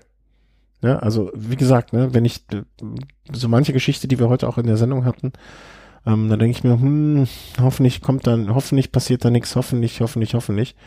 Ähm, und bei dieser Sache denke ich immer so, mein Gott, ey, das läuft jetzt schon so lange, warum kann man da nicht endlich mal entweder sagen schwarz oder weiß oder oder ne oder zumindest zum Ergebnis kommen, ob schwarz, das schwarz oder weiß, ne? Ob es jetzt wirklich dann schwarz oder weiß ist, steht jetzt auf dem anderen Blatt. Aber da muss doch jetzt mal endlich irgendwie was passieren. Und ähm, dass das so in der Luft hängt, das Ganze, das nervt. Also es wird im, es wird immer, es, es nimmt für mich irgendwann mal so den Status des Grotesken schon ein das ist, das kann ja auch nicht so schwer sein, da irgendwie jetzt mal zu sagen, Hü oder Hot. Ja, aber gut, du wirst halt nicht viel weiterkommen in dem Thema, weil ähm, ich denke, da wird jetzt auch nicht viel mehr bei rauskommen. Aber man kann es jetzt zwar ethisch verwerflich finden, aber mhm. Fakt ist ja, dass du ähm, in der Sache nichts gegen diese Mannschaft unternehmen kannst. Weil Eben. sie haben halt, damals waren die Regeln so, sie haben diese Regeln maximal ausgereizt, auch wenn es vielleicht nicht in Sachen Fairplay in Ordnung war. Aber ähm, hinsichtlich, wo es nur Neuigkeiten geben könnte, wäre halt zum Beispiel hinsichtlich der Causa Froome, wo jetzt zum Beispiel auch die diese MPCC sich da nochmal deutlich positioniert hat und auch gefordert hat, den Fahrer zu suspendieren. Und da kann man sich dann natürlich seitens des UCI-Präsidenten auch zum Beispiel mal fragen, warum ist denn Sky nicht Mitglied in der MPCC? Einfach, vielleicht haben sie keinen Bock. ja, mhm. aber auf der anderen Seite passt es ja überhaupt nicht zusammen. Sie schreiben sich ja auf die Fahnen, wir stehen für einen glaubwürdigen Radsport, aber sie sind selbst nicht in der Bewegung für einen glaubwürdigen Radsport. Ja, ja. Wie soll das gehen? Mm, äh, vollkommen, ähm, vollkommen richtig, ne? Also ist, ist eine falsche Nummer einerseits, aber andererseits, ne, dann, dann sollen sie es nicht verbindlich dafür machen, um bei einem Radrennen fahren zu können, um es mal so rum irgendwie ne, zu verargumentieren und zu versuchen zu erklären. Ne, kann man drin sein, muss man aber nicht. Ne? Sie sind ja auch nicht das einzige Team, was da nicht drin ist. Was ich nicht, also, dann sollen sie die Causa, ne, was, was, was, was, die, über die Causa Wiggins können sie jetzt noch ewig und drei Tage hin und her lamentieren, sage ich mal ganz böse. Ne? Bringt uns jetzt in der jetzigen Situation um Froome nix, äh, überhaupt nichts. Und ähm, dann, dann, dann, ich möchte gerne mal, dass da so langsam was passiert. Ne? Also dieses ewige Rumgequatsche und rumge rumdiskutiere darüber, das nützt uns, nützt halt niemandem was. Also wirklich überhaupt niemandem. Naja, also in, in Sachen Froome ist dann ja auch jetzt, also es ist ja jetzt immer noch in der Schwebe, beziehungsweise der letzte Stand, den ich jetzt habe, ist, dass das Ganze jetzt wohl scheinbar vor diesem Disziplinarausschuss der UCI ist und die werden ja jetzt mit Sicherheit dann in den nächsten Tagen oder Wochen da wohl hoffentlich vor dem Giro noch eine Entscheidung fällen. Mhm. Und dann, ähm, ja, wird man sehen, ob Froome dann vor, vor dem Cast halt sein Startrecht einklagt oder ob er damit erfolgreich ist oder nicht. Und ähm, ja, hoffen wir mal, dass das noch vom Giro passiert. Ich, ich sehe, also ganz ehrlich, so wie das jetzt im Moment verschleppt wird oder die ganze Zeit so läuft, da würde es mich fast noch, also würde ich jetzt auch nicht viel. Ja, aber selbst selbst der Tourchef hat ja jetzt auch schon so mehr oder weniger mit dem Zaunfall gewunken, dass ähm, er jetzt Chris Froome nicht forderlich sieht ähm, in Hinsicht der, des, in der, der Glaubwürdigkeit des Radsports momentan. Mhm. Naja, denke ich schon, wird da von außen, von den, vor allem von den Rennveranstaltern so viel Druck auf die UCI gemacht werden, dass dann mit einer Entscheidung zu rechnen ist. Und so wie ich jetzt bislang diesen UCI-Präsidenten, den neuen Lapation, einschätzen kann, ist es halt auch eher, also ja, mit der Ausrichtung eher in Richtung ASO, vielleicht schon übertrieben gesagt, verlängerter Arm der ASO, der dann auch eher darauf bedacht ist, ähm, Team Sky da mehr oder weniger den Kampf anzusagen. Das hört man jetzt aus seinen Aussagen auch schon immer mehr heraus. Mhm. Ja, ich, ich möchte ja weder, also ich möchte einfach nur, dass da irgendwas passiert, dass wir nicht ewig daran. Also, wir, die wievielte Sendung hintereinander müssen wir jetzt darüber schon sprechen? Die fünfte? Bestimmt. Ach, mehr. Ne, das, das kann ja nicht sein. Also ich möchte einfach, äh, ne, also ich möchte irgendwann mal zu, wieder dazu kommen, dass wir es nicht ähm, äh, wie, wie soll man sagen, nicht, nicht immer wieder diskutieren muss und immer wieder darüber lamentieren muss und so weiter. Ne? Also es soll einfach mal da was passieren und es muss einfach mal was abgesprochen werden, oder? Ja, es gibt auch Fahrer, also oder Ex-Fahrer, die sich dazu jetzt geäußert haben, die gesagt haben, es wird auf keinen Fall ein Team Sky bei der Tour de France in diesem Jahr am Start stehen. Ja, da weiß ich nicht, ob ich das jetzt so schon, äh, ob ich das unterschreiben würde. Ne? Also hm. Ja, aber man muss ja natürlich auch sehen, dass jetzt immer, also es kommt halt immer eins nach dem anderen jetzt zusammen. Also jetzt zum Beispiel war ja jetzt auch davon zu hören, dass vor der Tour de, vor der Tour de France 2012 ähm, diese Trainingsgruppe um Bradley Wiggins auch scheinbar total abseits aller anderen Fahrer trainiert hat. Und es ist halt auch wieder, ja, auch kein Verstoß gegen die Richtlinien, aber auch wieder so eine Sache, wo ich dann sage, hm, Fragezeichen. trägt nicht gerade zur, zur Glaubwürdigkeit des Fahrers und seiner Untergebenen bei. Ah, absolut. Klar, ihm darf, ihm darf das keiner verbieten, aber er darf sich auch nicht wundern, wenn dann äh, das ein oder andere Fragezeichen mehr ähm, auftaucht oder die eine oder andere Frage mehr gestellt wird. Absolut, bin ich bei dir. Ja, also im Grunde genommen nichts Neues. nichts Neues, nur halt ähm, aufgrund der ethischen Maßstäbe, die der Radsport an sich selbst anlegt, ähm, ist es was Neues. Das stimmt. Und die Politik sagt, es wurde eine ethische Linie überschritten. Hm.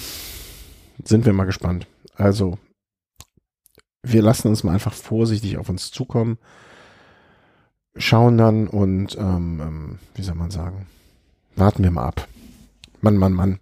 Ich möchte einfach, ich möchte einfach in ein paar Wochen über die, über die Klassiker sprechen. Ich möchte ein paar äh, Wochen über den Giro sprechen und nicht, warum jetzt ein Froome da startet oder warum er nicht startet.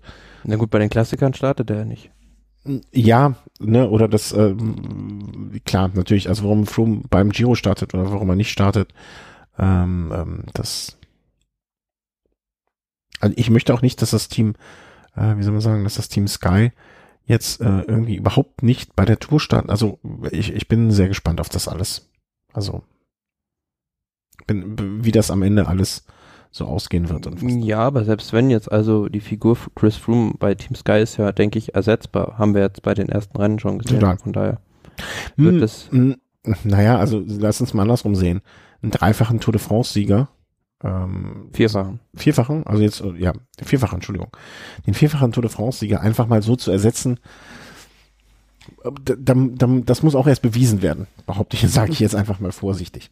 Ne, also so ganz einfach, also ob man ihn jetzt eins zu eins ersetzen kann, ich weiß nicht. Vielleicht ist es insgesamt für das Rennen sogar besser und spannender, wird es dadurch, ne? Oder ein bisschen aufgeregter. Kann durchaus sein. Ja, also, siehst, aber also du siehst ja auch schon, auch schon an der Ausrichtung der Mannschaft, dass man da schon in Richtung Tour de France mit mehreren Karten spielt. Also es ist nicht ja, mehr alles wir in den letzten. Alles ja, andere wäre ja auch total unprofessionell. Also ich, ich glaube, bei aller, ähm, bei, bei allem Wunsch von Team Sky mit Chris Froome an den Start zu gehen, wenn es diesen gäbe, ähm, sind sie ja trotzdem gezwungen, geradezu Plan A, aber auch Plan B und C zu haben. Da, klar.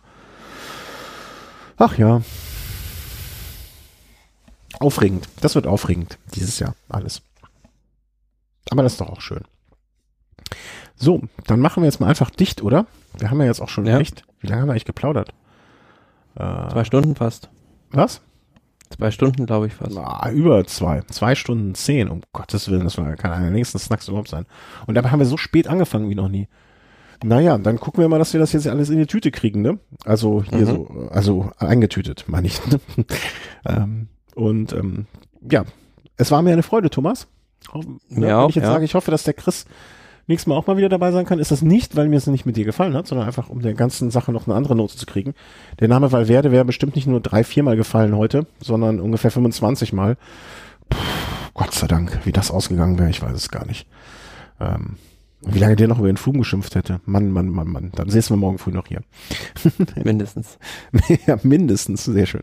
Ähm, also, vielen, vielen, vielen herzlichen Dank. Ähm, auch ein Dank nochmal an die Hörer.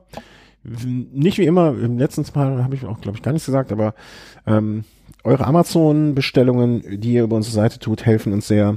Ähm, eure ähm, Spenden auch über Patreon oder einfach mal eine kleine PayPal-Spende oder eure ähm, die Daueraufträge, die wir buchen, das ist ähm, immer eine sehr große Freude, das zu bekommen und auch sehr hilfreich. Und davon können wir uns halt Sachen ähm, hier für die Produktion leisten oder auch mal etwas gönnen, wie äh, jetzt zum Beispiel der kleine Ausflug nach Berlin, den wir teilweise davon finanzieren können.